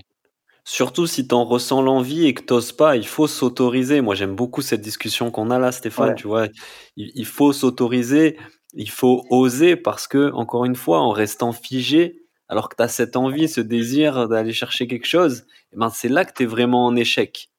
Et, et donc accepter que l'échec fait partie du processus, ça fait partie du jeu. C'est même comme ça qu'on apprend, c'est l'apprentissage par essai-erreur. C'est, mais en tout cas, ceux qui osent ont beaucoup plus de succès en général dans leur initiative, parce que ils ont accepté que ok, ils vont se planter, ils vont se planter, ils vont se planter. Et de toute façon, c'est, ils auront osé, ils seront autorisés à avancer et à tester de nouvelles choses, à sortir de leur zone de confort comme ça si t'atteins pas finalement ton objectif, c'est pas non plus si grave parce que tu as appris beaucoup de cette expérience, tu te sentiras plus fort et plus confiant parce que tu auras osé, tu te seras autorisé à tenter, tu vois. Et si il faudra retenter un autre projet une prochaine fois, eh ben tu, pourras le faire aussi. Ouais, c'est exactement ça. C'est-à-dire que euh, si tu veux, l'argent vient et vient et part si tu veux, tu travailles, bah, tu as de l'argent, tu travailles pas, t'en, t'en, as pas. Mais euh, la, la, comment dire, la seule chose qui ne revient pas, c'est le temps. C'est-à-dire que bah, le temps, euh, comme je te l'ai dit, à 65 ans, bah, j'ai peut-être plus l'envie, la force de faire ce que j'avais envie de faire à 20 ans ou à 40 ans. Donc euh, mmh c'est pour ça que il faut tenter, il faut pas se dire bon ça va me coûter peut-être 1000 euros l'ascension du Mont Blanc et c'est un peu beaucoup, etc. Alors oui c'est une somme, mais c'est une expérience. Et moi, en vrai, ce que je recherche pour ma personne, c'est des expériences en fait. Mmh euh, tu vois, j'aime beaucoup ça. C'est-à-dire que, alors certes, une compétition CFJB, c'est 60 euros ou 70 euros, mais c'est une expérience en fait qu'on te permet de vivre dans des conditions réelles. Et c'est c'est ça qui est euh, c'est ça qui est important en fait. Je pense au, au quotidien, c'est de faire tes expériences et puis ça te permet de grandir en tant qu'homme ou en tant que femme et de pouvoir te confronter à des situations et te dire bah j'ai été confronté à une forme de stress euh, assez importante lors d'une compétition. Comment est-ce que j'ai réagi? Et c'est un peu pareil au travail hein, quand quand tu as la pression par euh, par ton activité professionnelle ou par ton chef comment est-ce que je réagis? Est-ce que je lui mets une, une, une, gifle dans sa dans son visage ou est-ce que j'essaie de prendre sur moi-même et trouver une solution pour me permettre de, cette, de sortir de cette situation compromettante. Mmh. Et, euh, et voilà, après, ce que tu dis, il y a un truc très juste aussi, c'est justement que parfois on se concentre que ce que que ce sur ce sur quoi, pardon, on a l'impression de perdre. Et donc, en, effet, euh, l'argent, ouais, j'investis dans tel projet, dans telle euh, compétition, j'investis dans la préparation physique, dans la préparation mentale, c'est palpable. J'ai l'impression d'y perdre de l'argent. Mais il faut essayer d'avoir une perception complète de cette situation et de se dire, en fait, ce que ce qui ce que j'y gagne, il est inestimable. Et justement parce qu'il est inestimable, il a beaucoup plus de valeur que peut-être l'argent que j'y aurais investi. Et se rappeler que on, est souvent concentré que sur ce qu'on perd, mais pas sur ce qu'on gagne et ce que nous apportent ces expériences. Et c'est ça ce que tu dis. Moi, je suis totalement d'accord avec ça, tu vois. Ah ouais, ben c'est exactement ça. Parce qu'aujourd'hui, nous, on est dans une société où j'achète quelque chose, j'ai quelque chose. Par exemple, tu achètes un téléphone, on te donne un téléphone en échange. Tu mets 1000 euros, tu as le dernier iPhone, tu l'as entre les mains. Mmh. Le fait d'investir dans de la prépa physique ou dans de la prépa mentale ou dans une expérience de vie, parce que c'est une vraie expérience de vie. T'as rien si tu veux en échange, c'est-à-dire on ne donne pas un diplôme parce que tu as franchi le Mont Blanc, tu vois, ou mmh parce que tu as escaladé le Mont Blanc. Par contre, l'expérience et tout ce qui se passe avant dans ton ascension, c'est gravé à vie dans, dans mmh comment dire dans en toi-même c'est-à-dire que mmh. lorsque tu vas raconter ton expérience à des amis euh, c'est inestimable eux, ils sont sur le, plancher des vaches, pendant que toi, tu as réussi à monter à 4800 mètres. Et pourtant, c'est pas un exploit. Euh, si tu veux, on parle pas de gravir, euh, gravir l'Everest, etc. Euh, quoique, le Mont Blanc, c'est quand même assez technique. Hein. Tu as, beaucoup de mecs qui viennent pour gravir des gros sommets, qui viennent s'entraîner dans, dans, dans les Alpes, parce que c'est une ascension qui est, qui est quand même... Euh, alors ça peut paraître, ouais, c'est quand même physique. Et puis c'est pour nous Parisiens. Enfin moi, moi, j'habite en ville. si tu veux, c'est euh, c'est une vraie expérience. Comme j'ai pu te le dire, il y a les stats, c'est 40% des gens qui arrivent au sommet. Alors soit tu as une mmh. défaillance euh, physique, soit tu as euh, soit as le mauvais temps, soit tu as une avalanche. moi quand j'y étais la deuxième fois l'année dernière en juin 2022, on a on a un mec qui est mort à un quart d'heure de de, si tu veux, de, du, passage au niveau de, pour les plus connaisseurs, au niveau de, du refuge de Tête Rousse, il y, a un, il y a un mec qui s'est pris une pierre dans, tu vois, qui a mmh. été foudroyé par une pierre. Donc euh, c'est c'est aussi ça qui te permet de dire, euh, bah, tu sais, c'est c'est mmh. beau, mais euh, je dois je dois quand même rester concentré. Ouais, bien sûr, mais tu as un risque partout. Demain, tu prends mmh. ta voiture, un mec qui grille un feu rouge, tu passes. Bah, c'est comme ça. Mais moi, si tu veux, ça me fait pas peur. Je reste prudent. Ouais, dans mon expérience, mais mais après après, un moment, euh, quand c'est ton heure, c'est ton heure. Tu vois ce que je veux dire? Mmh. Tu peux pas lutter contre ça. Tu peux mmh. pas te dire, euh, bah, je vais prendre les pilules miracles et je vais vivre jusqu'à 150 ans. Ça n'existe pas. Tu vois, euh, à un moment, tu, il faut sortir de cette zone de confort et se dire, tout en calculant les risques. Je te parle de l'expérience du Mont Blanc. Euh, qu'est-ce qu'on va mettre en place? Moi, j'ai été accompagné à chaque fois par des guides. J'y vais pas tout seul. Euh, je connais pas le terrain. Tu peux te prendre une crevasse. Tu peux, tu peux, faire pas mal de choses. Mais c'est, euh, c'est quelque chose qui est, si tu veux, on a été la deuxième fois, j'y étais avec trois potes c'était une super expérience de vie. On a été jusqu'au refuge Valo, on a été à peu près à 200 mètres au-dessus du refuge Valo, qui est à 4000, 4300 et des brouettes. Et euh, il y avait un vent, il faisait 150 km/h. On n'a pas pu monter euh, sur la crête et tout, mais c'était euh, c'était super. Si tu veux, j'ai eu une vidéo avec avec les potes. Mmh le, guide il dit qu'on s'arrête. il lui dit bon, vous avez envie de quoi là maintenant? Moi, je lui ai dit d'un expresso. Tu vois, on était à 4005 ou 4006. C'était c'est une expérience de vie. Si tu veux, des, des, des, petits mmh moments comme ça. Et c'est pareil en compète. Tu vois, tu gagnes, tu perds, l'arbitre il lève ta main ou il lève la, main de l'adversaire, ça reste ton pote, ça reste un être humain. Et généralement, c'est ça qui est frappant dans le JJB, c'est que quand tu perds un match ou quand tu gagnes, ton premier réflexe, c'est pas d'aller voir tes fans. Ton premier réflexe, c'est de saluer ton partenaire. Et tu regardes mmh. tous les mecs, ils sont là, on se check, ça va bro, ah, t'as super bien combattu, c'est cool, tu vois, et, et à bientôt, tu vois ce que je veux dire? Les deux combattants, alors sûr, euh, bien sûr, il y en a un qui est déçu, il y en a un qui est content, mais si tu veux, les deux, on est toujours en train de se checker. Et en vrai, dans l'adversité, c'est ça qui est particulier avec le JJB, c'est que à la fin, tu checkes toujours ton partenaire, toujours un petit sourire. Euh, c'est ça qui est fort. Moi, c'est ce que j'aime bien dans mmh dans. c'est ce qu'on retrouve normalement dans tous les sports. Hein. Normalement, à la fin d'un match de foot, d'un match de rugby, d'un match de tennis, tu vas saluer tes adversaires. C'est après peut-être que ces valeurs martiales là, elles sont d'autant plus forte et présente dans le jiu-jitsu, dans le judo, parce qu'il y a le, vraiment l'acte du salut, quoi. Ouais. Hum, mais normalement, dans, dans, le sport et dans les valeurs qui sont véhiculées, on devrait euh, saluer nos, nos, adversaires, peu importe l'issue de, de la confrontation. En plus, euh, ouais, en, plus, le JB, c'est un sport de contact, donc tu es vraiment au corps à corps avec, euh, avec la personne, ou bah voilà, on peut, si tu veux, il y a 200 ans, un, un Jujitsuka, il pouvait, il, pouvait enlever, il pouvait enlever la vie et même mmh maintenant encore, hein, si, si, tu retiens un étranglement plus d'une ou deux minutes, mmh le gars, il a plus de sang qui arrive au cerveau, tu peux lui enlever la vie. Le JJB, ça a été créé, si tu veux, pour instruire des soldats d'élite japonais pour protéger l'empereur il y a environ 200-250 ans. Donc ces mecs-là, quand ils perdaient leur sabre, ces samouraïs en fait, ils mmh devaient combattre les assaillants et leur enlever la vie. Donc on était dans une situation de vie ou de mort. Et euh, aujourd'hui, on n'est plus là-dedans, hein, bien évidemment. Quand j'étrangle mon partenaire, il tape, je le lâche. Mmh tu vois, ou même s'il a pas taché, je vais, ou même s'il a pas tapé, je vais le lâcher. Mais dans l'art martial et dans l'esprit martial, tu es capable quand même de faire beaucoup de dégâts. C'est un petit peu comme si tu avais une sorte d'arme blanche, parce que tu fais du JB comme comme tous les comme toutes les personnes qui, qui nous écoutent certainement euh, tu as vraiment un, un, une arme en toi hein. si, si, si tu te contrôles pas tu peux casser le bras de quelqu'un tu peux l'étrangler etc mais c'est ça aussi qui est euh, qui est primordial dans ce sport et dans cet art martial c'est de de rester avec ce cette philosophie où euh, je contrôle mon partenaire et tu peux faire quand même du, du dommage du, du dégât euh, à, ton adversaire.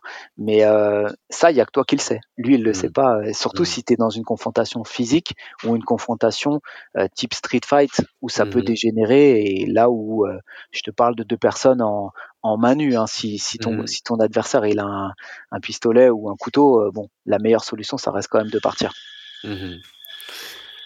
J'ai un truc, j'en parlais au début du podcast, euh, je voulais qu'on revienne un petit peu là-dessus aussi, c'est le fait que chez toi, euh, aujourd'hui, le sport, c'est aussi une histoire de famille.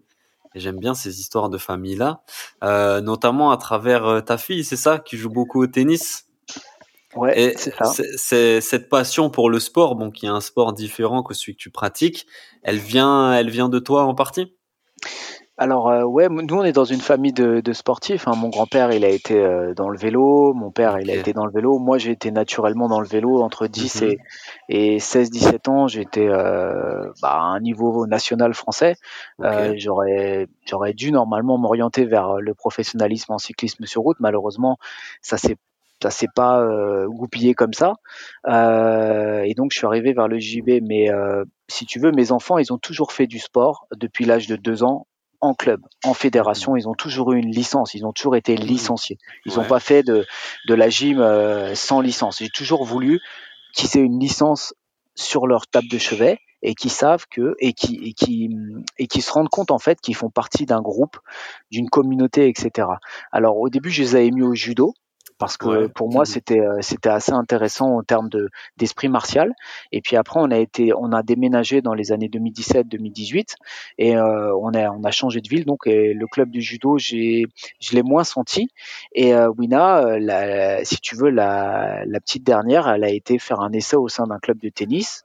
Alors elle a bien accroché pendant un ou deux mois. Et au bout de deux mois, il y a l'entraîneur, ils ont fait une sélection euh, en Seine-et-Marne. Et en fait, Wina a été repérée et depuis environ deux ans, elle est au sein du comité euh, d'un comité. Et euh, là aujourd'hui, elle a cinq entraînements par semaine. Elle match quasiment tous les week-ends et elle est vraiment dans un vrai cursus où elle a 8 ans, donc elle joue en U9 euh, cette année, en 2024, euh, où elle est accompagnée par un, un thérapeute, c'est-à-dire un ostéo, elle a un mmh préparateur physique, elle a un coach, elle a également un préparateur mental, elle a, si tu veux, elle est un petit peu comme dans un mode professionnel, alors qu'elle est très très jeune. Hein, quand mmh tu vois, souvent quand j'en parle à ma mère, je lui dis euh, Wina, elle a cinq entraînements par semaine. Elle me dit oh là là, qu'est-ce que tu vas faire, etc. Mmh Moi, je pense plutôt ça. Je prends plutôt ça comme une expérience de vie, c'est-à-dire que je suis en train de la, on est en train de la former pour qu'elle puisse appréhender au mieux les épreuves de la vie. Alors ça reste une petite fille, hein, c'est-à-dire que si elle a un match le samedi et qu'elle a un anniversaire également prévu au même moment, eh ben elle devra faire un choix. Alors mmh peut-être un samedi, elle va aller faire un match et peut-être l'autre samedi, je vais lui dire, bah non, tu fais pas le match, tu vas faire ta vie de petite fille également parce que mmh parce que c'est ce qu'elle a besoin. Et euh, c'est euh, si tu veux, elle a tout pour réussir. Elle a elle a un papa qui est qui est dans le sport. Elle a elle a mon père également qui est également euh, qui a été également dans dans dans dans, dans l'esprit sportif on a, on a quasiment, on lui a mis quasiment tous les, tous les ingrédients pour qu'elle puisse performer ou pas. Mhm. Si elle performe pas, il n'y a pas de sanction également. En tout cas, pour qu'elle puisse vivre son projet sportif à fond, quoi. Ouais, c'est un vrai projet, surtout dans le tennis, tu vois, c'est un vrai projet familial, c'est-à-dire mmh que dès le plus jeune âge, en fait, on parle de projet, on parle de sacrifice, on parle de week-end. Euh, les matchs, c'est pour ceux qui ont des enfants dans le tennis, c'est de 9h à 17h, 18h, c'est à, c'est à l'autre bout de Paris, euh, voire c'est même en, en région, euh, euh, enfin, dans, dans, une autre région que la région Île-de-France. Donc c'est, c'est beaucoup de sacrifices, mais, euh, mais ça vaut vraiment la peine d'être vécu. C'est comme au Jiu-Jitsu, c'est, c'est une expérience qui, qui, qui vaut la peine de, d'être euh, d'être vécu. Tu sais, la dernière fois, il y avait un, il y avait un pote qui me disait euh, qu'est-ce que tu regrettes le plus ou est-ce que tu ferais les choses différemment? Euh, Non, moi je dis, je pense que je referais la même chose. Peut-être qu'à certains moments de ma vie, je ferais peut-être les choses différemment, mais mais le cursus, ce serait quasiment on peut on peut toujours faire mieux, tu vois, mais mais mais l'important c'est de vivre une expérience et d'être euh, et d'être dans un groupe confronté à différentes situations. Et c'est ça le, le, plus important, savoir comment est-ce qu'on réagit, comment est-ce qu'on se projette euh, au sein de au sein de au sein du quotidien. Et euh, c'est ce qu'on essaye de faire avec Wina. Alors euh, pour les petites filles, c'est particulier parce que tu as la pression au tennis. Souvent, quand ça perd, bah, ça pleure etc. Donc là, on oui, dans tous les sports, hein, les enfants quand ils perdent, ils pleurent parfois. Hein, ouais, parce qu'en fait, ils sont focalisés sur la finalité. Et je te dis pas que moi je l'étais pas non plus. Hein. C'est-à-dire que moi je vois la mhm. victoire et la défaite. Mais en vrai, avec l'âge et avec le et avec le comment dire, avec euh, avec euh, avec l'expérience que tu peux avoir, tu te dis mais en fait non, moi je préfère euh, qu'elle joue bien, qu'elle prenne du plaisir parce que c'est ça le plus important pour les enfants, c'est de prendre du plaisir au même titre que le JB. Si je vais en mmh compète et je prends pas de plaisir, c'est contraignant. Tu vois, mmh tu as une prépa physique, tu as T'as as une diète peut-être à faire, tu as des kilos à perdre, euh, faut aller au match, tout le monde te regarde, c'est stressant. Euh, si tu prends pas de plaisir là-dedans, ouais pour les enfants, d'autant plus. Hein. Après, les professionnels, bon, il faut garder euh, euh, du plaisir à la pratique, mais quand tu es professionnel, quand même, il y a une autre dimension qui arrive, tu as, un contrat, ça, ça devient ton travail. Quand tu es enfant, pour moi, ouais, il faut se concentrer que sur ça, que sur le plaisir, à 100% le plaisir.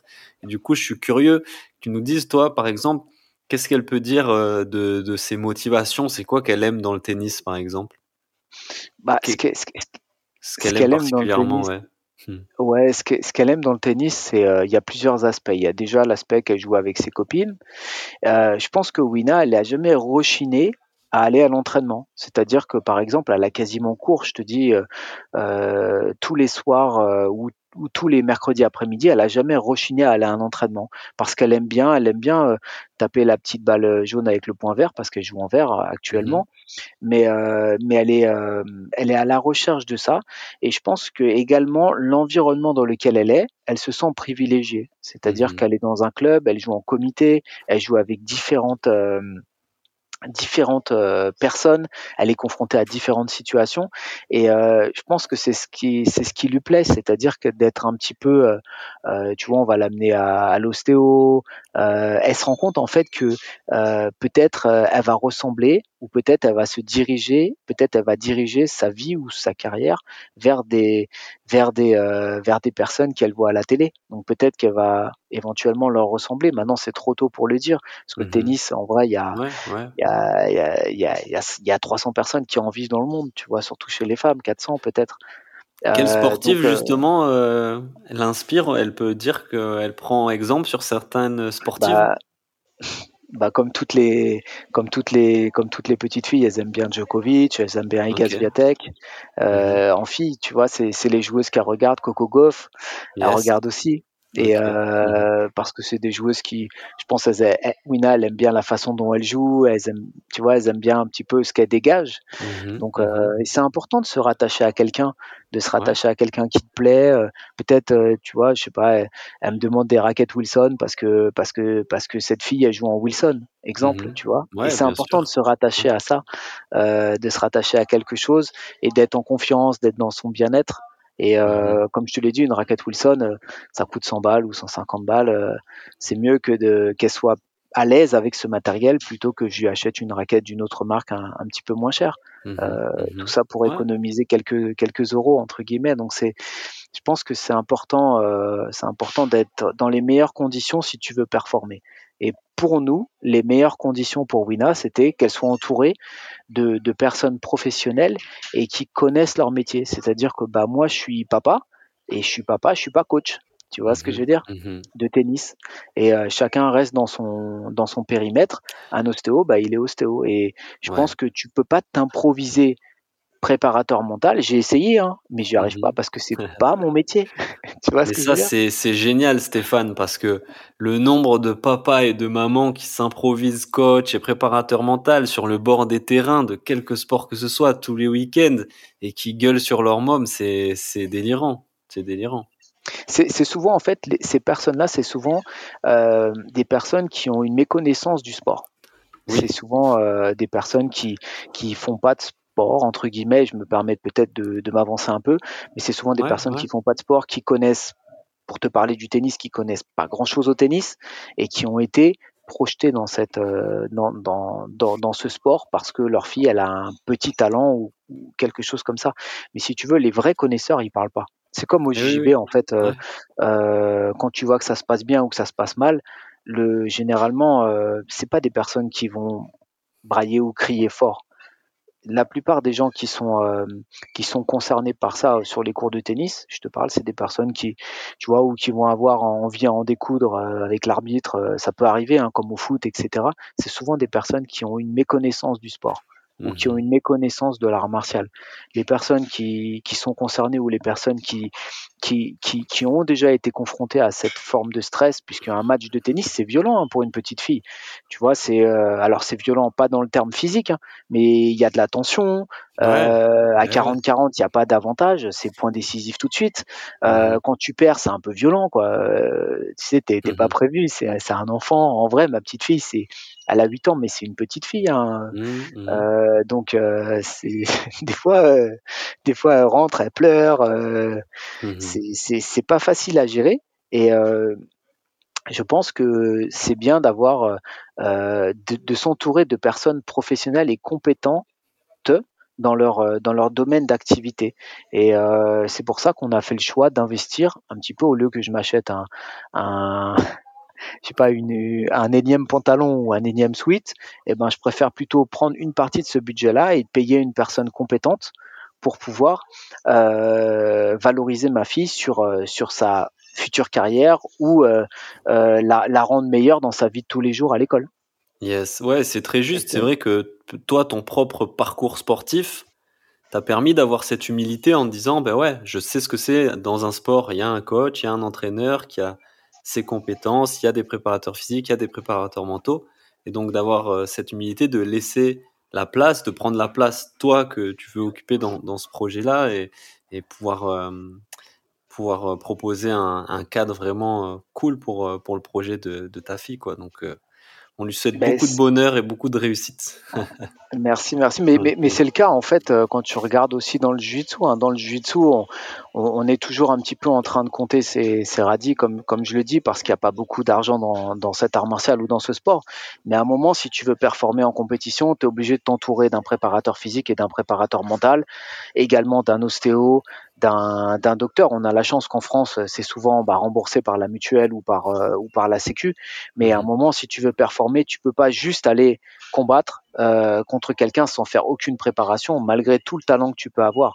Si tu Mhm. veux performer à haut niveau, euh, c'est-à-dire aller taper les Américains comme euh, Dalpra, comme euh, Jonathan Alves, etc., ou les frères Riotolo, tu es obligé d'avoir un environnement où euh, tu vas t'entourer de, de, spécialistes dans leur domaine d'activité. Moi aujourd'hui, euh, je suis pas préparateur mental, je suis pas ostéo, euh, j'ai aucune prétention sur euh, sur ce que je suis capable ou pas de faire, mais euh, c'est important d'avoir d'avoir une équipe solide et d'avoir de se fixer un objectif et de faire tout pour essayer d'y arriver. C'est ça le c'est ça ce qu'on recherche et je pense que les personnes qui qui performent l'ont compris et forcément, bah, quand tu commences à t'entourer de, de, personnes euh, très compétentes, bah, forcément, ça, ça a un coût. Hein, c'est le nerf de la guerre. Mais tu regardes Benoît Saint-Denis, il a, il a, il a un coach, il a un préparateur physique, il a, euh, il a entouré de personnes pour performer. Il y va pas juste avec euh, un mec qui fait tout, quoi.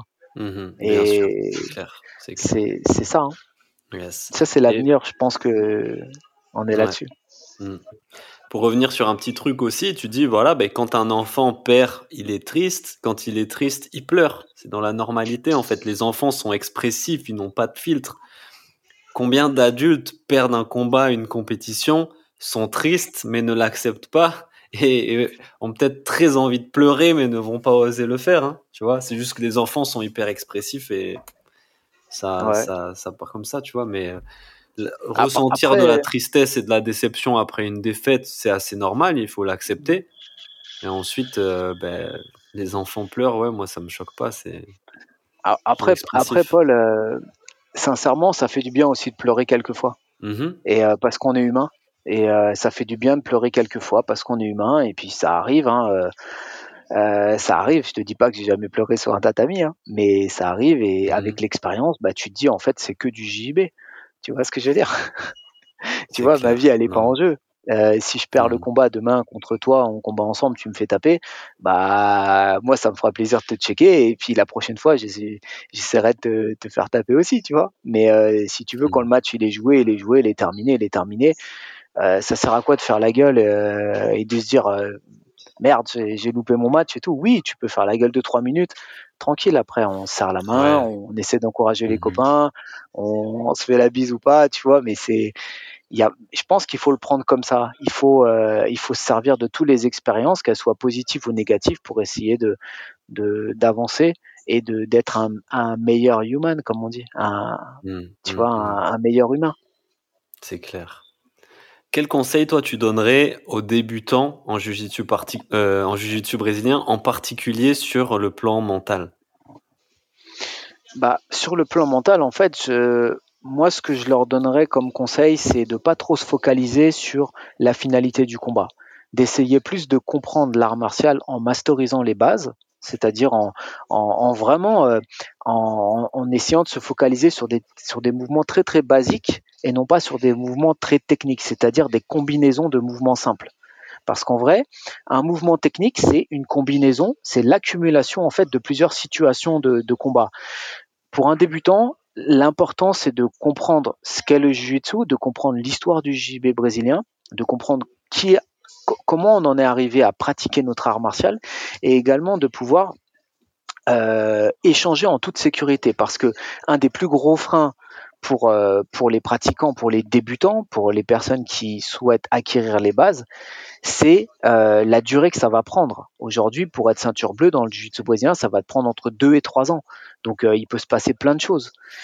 L'idée, c'est de garder toujours un, un comment dire un, un, c'est-à-dire de garder environ deux, trois entraînements par semaine et de se dire, voilà, j'essaie d'aller dans des cours adaptés à ma pratique et non pas dans dans, dans, des cours où on va faire euh, de l'arriva, tout l'assaut, tout euh, ce que tu veux, tout crab ride, etc. De rester vraiment dans des choses très très simples pour acquérir les bases et ensuite de commencer à regarder un petit peu des vidéos, de commencer à lire des livres sur le JJB et t'en as plein en fait. Tu tapes sur Amazon livres Jujutsu ou, euh, ou Jujutsu Books en anglais si si si, si, tes, si, tes, si tes écouteurs comprennent, si, si tes auditeurs comprennent l'anglais.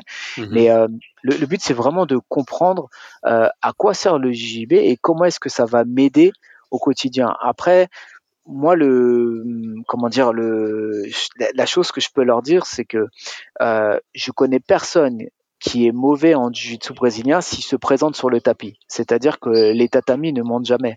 Quand tu montes sur le tapis, juste le fait de monter, tu as un peu des super pouvoirs pour pouvoir aller euh, aller beaucoup plus loin et c'est et c'est ça qu'il faut euh, c'est ça qu'il faut garder en tête, c'est que juste le fait de venir au cours, t'es déjà mieux que la personne qui reste sur son canapé.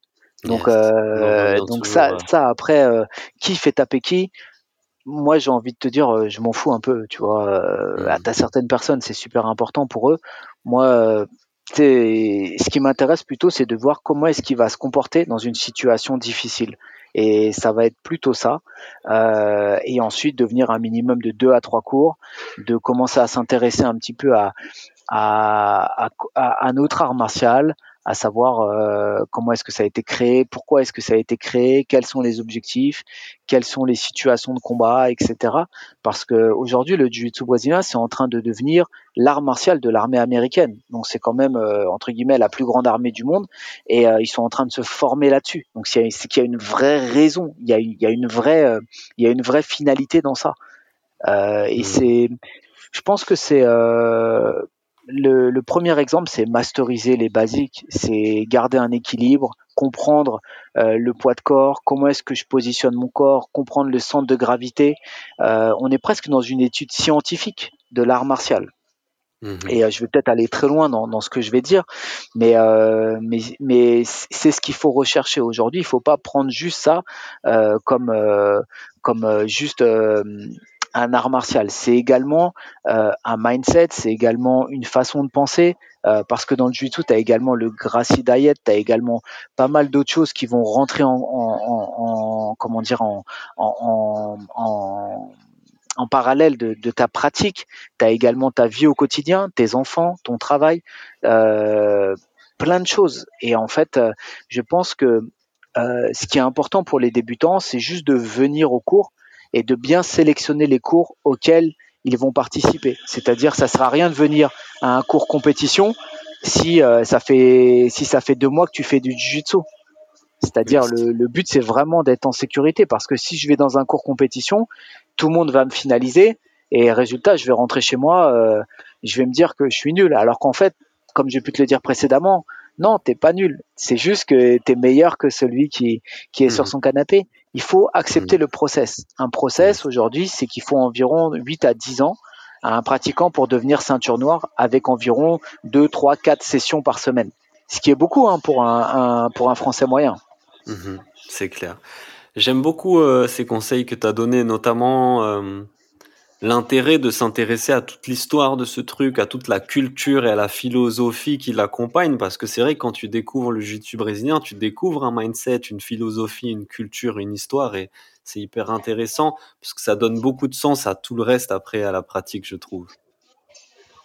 Ouais, c'est ça, c'est, je pense, enfin, moi, dans, dans, dans toutes les activités que j'ai pu pratiquer, je me suis toujours intéressé à pourquoi est-ce qu'on fait ce sport-là, pourquoi est-ce qu'on en est arrivé là, pourquoi est-ce qu'on essaie de gravir l'Everest, parce qu'en fait, il y a, enfin, je veux dire, euh, gravir l'Everest, euh, il n'y a, a, pas de médaille en haut, tu vois. T'as un petit drapeau, mais il n'y a pas de médaille comme gravir le Mont, comme gravir euh, le Mont Blanc. Si tu veux, il y a pourquoi est-ce qu'on le gravit, pourquoi est-ce qu'on l'a gravi, quel a été l'objectif en fait?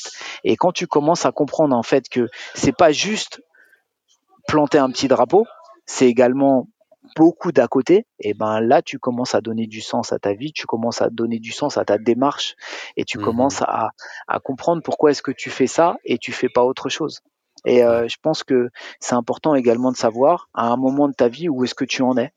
Et euh, ça, ça te permet, quand tu gravis le Mont Blanc ou quand tu gravis euh, ou quand tu rentres sur un tatami, ça te permet de savoir où tu en es dans ta vie. Et c'est encore une fois une expérience de vie, c'est encore une fois un objectif que tu vas essayer d'atteindre, un focus que tu vas faire peut-être sur ta prépa physique pour pouvoir être un meilleur humain. Et c'est ça en vrai aujourd'hui. Il faut pas, il faut pas, il, faut pas négliger euh, qu'on reste des humains, qu'aujourd'hui on est sur Terre entre 0 et 80 ans, donc euh, c'est court, c'est long aussi, mais c'est court. Mais en vrai, euh, regarde là, j'en suis déjà quasiment à la moitié de ma vie. Il me reste, euh, il me reste 40 ans. Je sais pas de quoi ça va, de, de quoi de quoi, de quoi la, suite va être faite, mais, euh, mais, mais c'est important de, d'essayer de vivre euh, le, le, le, mieux qu'on peut et d'aller se challenger. C'est ça qui est, euh, c'est ça qui est top. En tout cas, je pense que la plupart du temps, c'est, c'est là-dedans en fait. Tu vois, mmh. c'est, c'est le mental, c'est, c'est, je te disais tout à l'heure, j'ai 42 ans, mais en vrai, dans ma tête, j'en ai, j'en ai 18, quoi. tu vois, mmh. c'est, c'est un petit peu ça. Esprit fort, vie forte. Je crois que ça, c'est une citation de Rickson Gracie. Ouais, ça, je ne sais pas si c'est lui qui l'a qui l'a qui l'a dit, mais euh, mais en tout cas c'est bien euh, c'est bien et, et, je voulais ouais, rajouter également lisez des livres. En fait, ça c'est bien aussi parce que quand on était gamin, on lisait des livres et puis euh, tu arrives à une période de ta vie où bah, c'est plus facile de ne pas lire de livres, en fait, ou tout du moins, tu n'as pas envie d'en lire. Et le fait de lire des livres, ça permet également de déconnecter avec les réseaux sociaux, ça permet également de déconnecter avec, euh, avec notre vie stressante. Et euh, moi, c'est un plaisir que j'ai retrouvé il n'y a pas très très longtemps, il y a, il y a environ 5-6 ans, je commence à lire beaucoup de livres, Mike Horn et tout, je vous recommande. Mmh. Euh, pas mal de bouquins sur le JB, sur la prépa physique, sur, euh, sur comment le corps humain fonctionne, vers quoi on skie, pour, pour les plus puristes. Euh, euh, là, je suis sur un livre avec euh, Joel Jamison sur euh, sur le conditioning pour pour le MMA. Donc c'est c'est faut s'intéresser, je pense, à pas mal d'autres choses qui ont rien à voir avec le jiu-jitsu, mais ça permet de mieux connaître encore notre art martial et de savoir qu'est-ce que j'ai besoin pour pouvoir performer et pour pouvoir être un meilleur professeur, être un meilleur compétiteur dans ma vie de tous les jours. Mmh Là, tu prêches un convaincu et je suis 100% d'accord. Les livres, c'est une nourriture de l'esprit qui est euh, inestimable. On devrait tous lire des livres en fonction des sujets qui nous intéressent.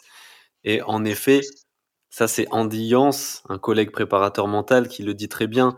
Avant d'être un athlète performant, tu dois être un humain performant. Et c'est à ça qu'il faut t'intéresser. C'est clair, c'est clair que c'est euh, super important d'être un meilleur humain en fait. Euh, aujourd'hui, dans une situation qui est très incertaine, euh, l'Ukraine, Palestine, Israël, l'Inde, l'Iran, etc. si, si on n'est pas des bons humains, où va le monde? Tu vois, qu'est-ce qu'on mm. va laisser à nos enfants? Il faut il faut être dans un esprit d'entraide, il faut être il faut être là-dedans, il faut il faut, euh, enfin, moi je pense qu'il faut se projeter dans, dans être un meilleur humain. Si, euh, si je vois une vieille dame euh, qui rentre dans un magasin, bah, je ouvre la porte. Ou, ou si j'arrive dans une rue et que je vois que les gens sont, sont, sont engagés sur le passage piéton, bah, je vais rétrograder et les laisser passer. Ça sert à rien de klaxonner ou de, de s'embrouiller bêtement. Tu vois ce que je veux dire? C'est-à-dire, c'est ça aussi être un meilleur humain. C'est accepter euh, de mettre son ego de côté. Parce que bah, pour certaines personnes des fois c'est c'est pas évident. Mais en tout cas je les invite à, à se rapprocher du club de JJB le plus proche euh, euh, de leur domicile. Parce que ça va leur enseigner aussi comment gérer l'ego. Ça c'est clair.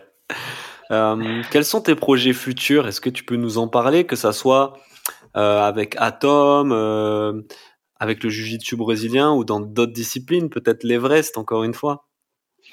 Euh, alors l'Everest, non. Je pense pas que ce sera dans mon dans mon euh, dans, dans, mon scope. Le Mont Blanc, oui. Le, Mont, Blanc, ouais, pardon. Euh, on, a parlé de l'Everest juste avant, donc c'est pour ça que je me suis.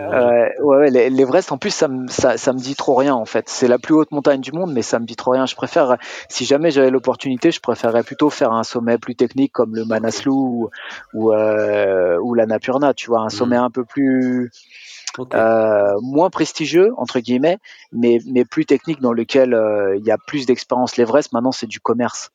Ouais, Et euh, t'as vu 14 si Peaks Tu l'as vu 14 Peaks avec Nims Sacré documentaire celui-là.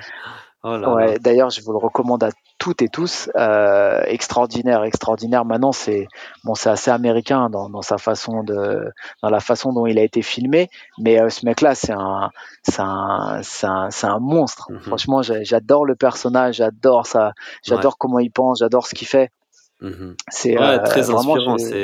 Donc pour ceux peut-être qui n'ont pas la rêve, c'est un documentaire sur Netflix qui s'appelle 14 Peaks et qui est l'histoire d'un alpiniste népalais qui décide de remettre les Sherpas népalais au centre de l'alpinisme mondial parce qu'ils avaient été souvent euh, vus juste comme des Sherpas et donc de gravir les 14 sommets de plus de 8000 mètres, donc ils sont tous dans l'Himalaya en 7 mois avec une équipe d'alpinistes népalais.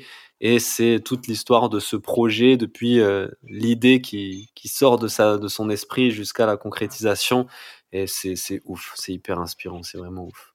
Ouais, ouais c'est extraordinaire. Après, euh, pour revenir à ta question, ouais, le, le Mont Blanc, je pense que l'année prochaine ou euh, l'année d'après, 2024 ou 2025, ce sera de nouveau d'actualité. Et après, moi aujourd'hui, je suis en, je suis en pleine reconversion professionnelle, c'est-à-dire que euh, je vais arrêter mon activité pro qui était de d'être key account manager et je vais me focaliser euh, sur le JB ou sur euh, sur d'autres sur d'autres projets pro.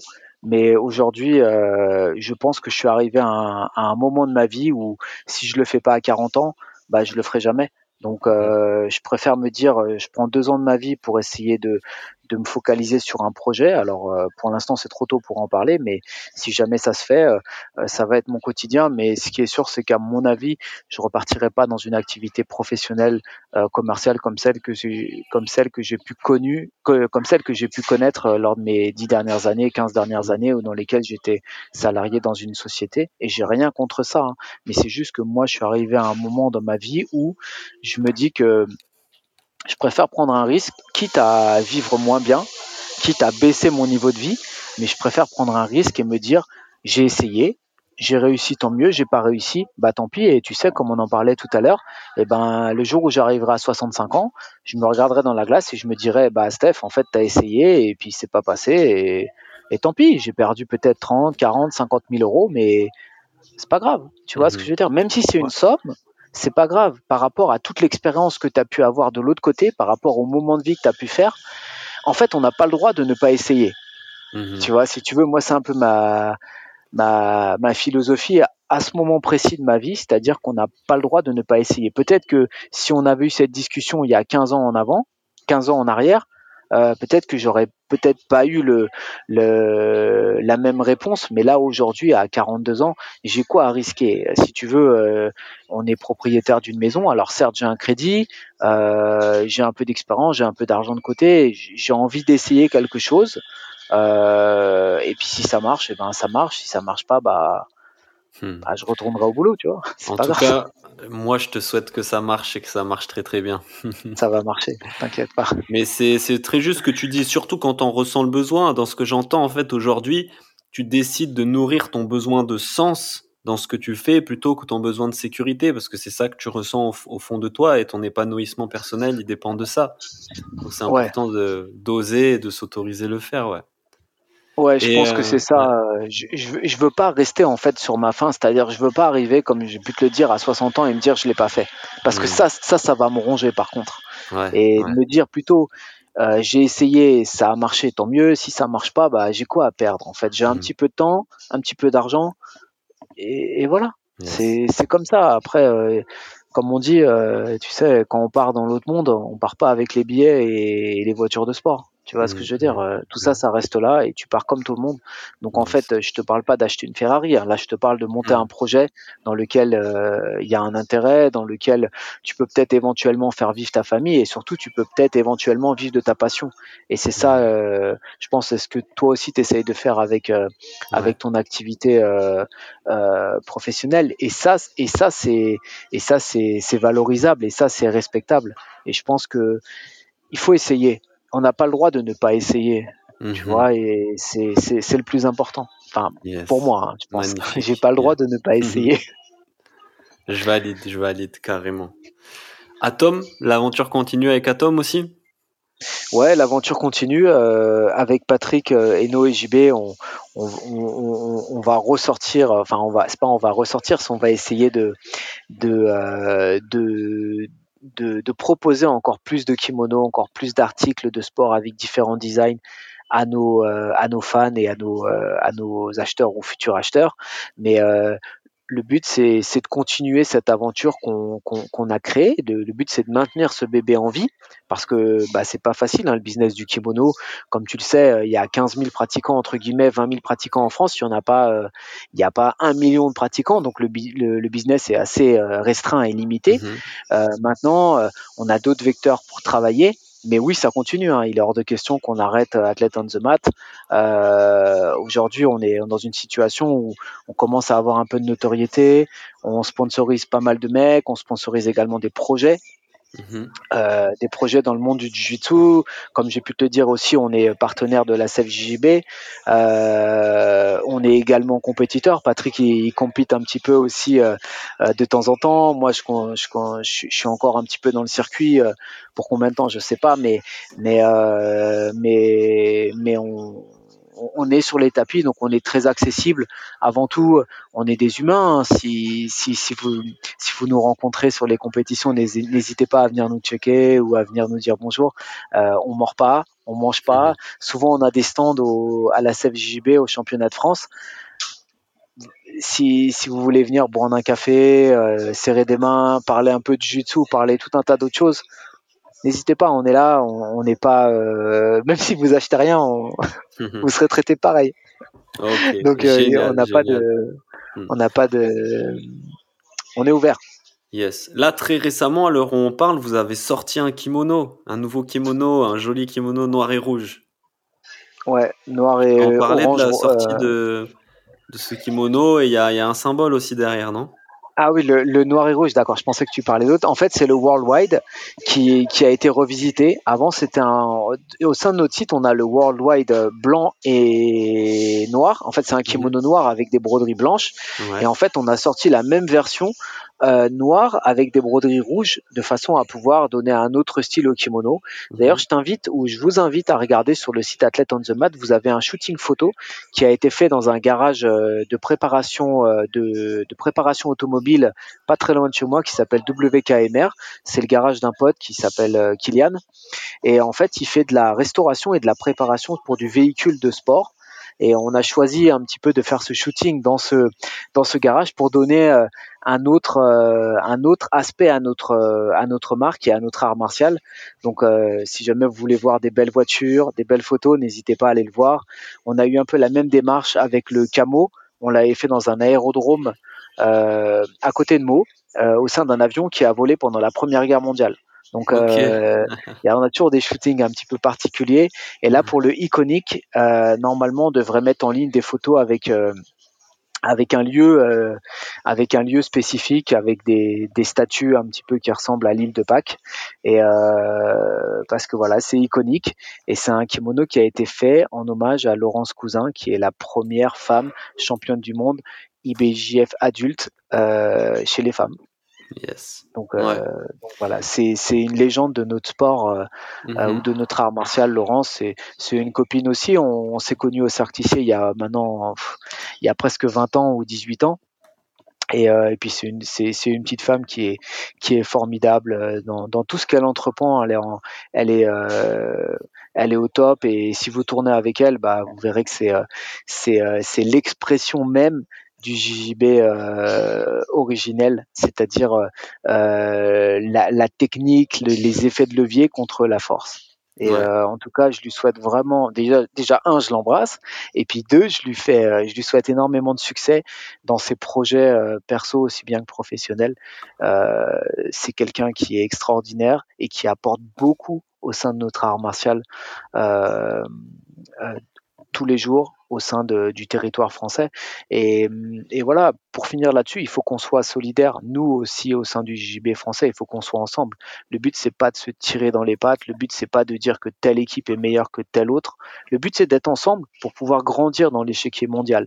Et, et, personnellement, je suis je suis persuadé que avec les talents qu'on a en France, on est capable d'aller d'aller d'aller taper les Américains ou les Brésiliens. Hein. On n'a pas de si tu veux quand on aura compris qu'on est euh, qu'on est une seule et même équipe et qu'on et qu'on peut euh, travailler ensemble, tu verras que la France, euh, ça, va devenir une place forte euh, au sein du JB mondial. Yes, yes, magnifique. Ouais, gros, gros bonjour à Laurence si elle nous écoute. Je vous invite, pour ceux qui l'ont pas encore fait, à écouter l'épisode du podcast avec Laurence Cousin. C'est tout simplement l'épisode le plus écouté de la chaîne, de l'histoire du podcast, parce que c'est une masterclass sur la préparation mentale pour le jiu-jitsu brésilien. Elle, elle donne tout en fait. De A à Z, vous avez tout ce qu'il faut faire et ce qu'il faut pas faire pour préparer votre compétition par la plus grande compétitrice euh, française, européenne et peut-être une des plus grandes du monde dans ce sport-là. Donc euh, allez-y, allez écouter cet épisode, il est, il est indispensable. euh, pour finir sur Athletes on the Mat, donc pour ceux qui seraient intéressés, on peut aller sur le site athletesonthemat.com, c'est ça? Et là, il y a tous les kimonos, les rash guards, il y a même du streetwear. C'est ça, ouais. Il y a principalement il y a du kimono, des, des, articles de JB, donc on va retrouver des ceintures, on va mhm. retrouver des kimonos, des rash guards, des shorts techniques pour faire euh, pour euh, pour combattre. La plupart de nos articles ils sont IBJF approve ou SafeJB approve, donc ça veut dire que vous pouvez les utiliser également en compétition. Mhm. Et on a une partie euh, euh, de sac et de, et de streetwear. Euh, le but, ça a toujours été de fournir les meilleurs articles avec la meilleure qualité possible pour les pratiquants. Et, et voilà, le, site c'est athleteonthemat.com ou sinon vous tapez sur Google Athlete on the Mat et vous allez être redirigé directement sur notre site marchand. Après, Athlete on the Mat, c'est pas que un site internet, c'est également des personnes derrière. Donc nous, on travaille pour que pour que ça fonctionne. Et toi, justement, on peut te retrouver sur euh, Instagram aussi, Stéphane? Ouais, sur Instagram. Alors, euh, mon, mon, mon Instagram, c'est stéphaneh20.1. Pourquoi 20.1 Parce que je suis né le 20 janvier 1981. Donc voilà, c'est pour ça. Mais euh, n'hésitez pas à me faire un petit coucou, je vous répondrai. Mmh. Et, euh, et voilà, après, il y a une partie de ma vie qui est affichée là-dessus. J'aime mmh. bien les réseaux sociaux. Maintenant, je suis pas d'une génération où, euh, où c'est, c'est forcément toute ma vie, mais j'aime bien regarder, j'aime bien scroller, j'aime bien regarder un peu ce que, ce que les gens y font. Ça me distrait, mais, mmh. mais ça reste ça reste euh, moi j'aime bien m'entraîner ouais j'aime mmh. bien être avec les potes euh, j'aime bien mmh euh, être surtout avec ma famille voilà je joue aux cartes en ce moment je joue au président. Mmh, ça c'est le bon. ça c'est bon le président. donc, oh donc, voilà ça c'est des c'est des super soirées plutôt que d'être sur son écran à tu vois on aime bien jouer à ça avec les gosses au Uno au, plein de trucs comme ça à Kems machin truc. Bon bref Cool.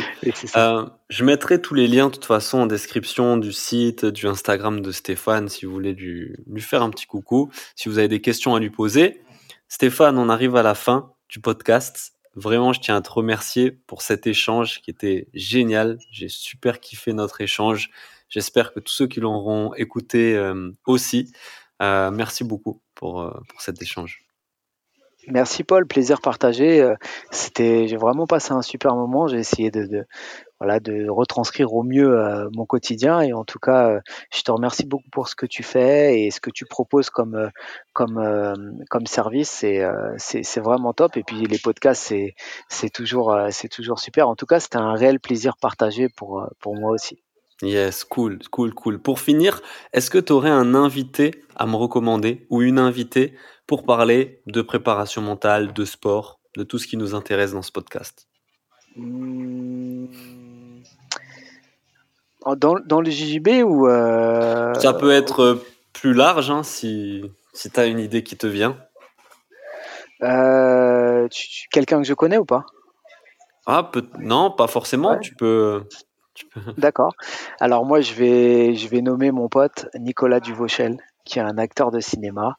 Et euh, je pense qu'il peut être, euh, il peut être, euh, il peut être intéressant parce que lui aussi, il a une expérience professionnelle. Bah, c'est, c'est une personne que vous retrouvez dans, dans des films ou des séries comme Braco, etc. Et Nicolas, il fait aussi du jiu-jitsu brésilien. Enfin, il en fait un petit peu moins parce que son, son planning ne lui permet pas. Mais je pense qu'il serait super pour, pour ton prochain invité. Et, euh, et, voilà, si tu as l'occasion, euh, si tu l'occasion, ce serait top en tout cas de, de l'avoir. Mais euh, et puis il a une vie, il a une vie, il a une vie si particulière, tu sais, hmm. acteur de cinéma. C'est c'est pas mhm. forcément une, un, un, long fleuve tranquille, ouais, mais ce serait super de l'avoir. Carrément, sur parce que on est on est quand même au cœur de la performance. Hein. C'est des métiers qui demandent des, des grosses performances, qui j'imagine sont soumis à beaucoup de stress, d'émotions et tout ça. Donc ça peut être très intéressant d'avoir sa, sa, vision, ouais, carrément. Ouais. cool. Merci encore Stéphane. Euh, Merci. Paul. Je te souhaite une bonne continuation, beaucoup de réussite dans tous tes projets personnels, familiaux. Euh, et merci à tous ceux qui ont écouté le podcast jusqu'au bout. On se retrouve bientôt pour un prochain épisode. Ciao. Merci Paul, à bientôt. Salut. Salut.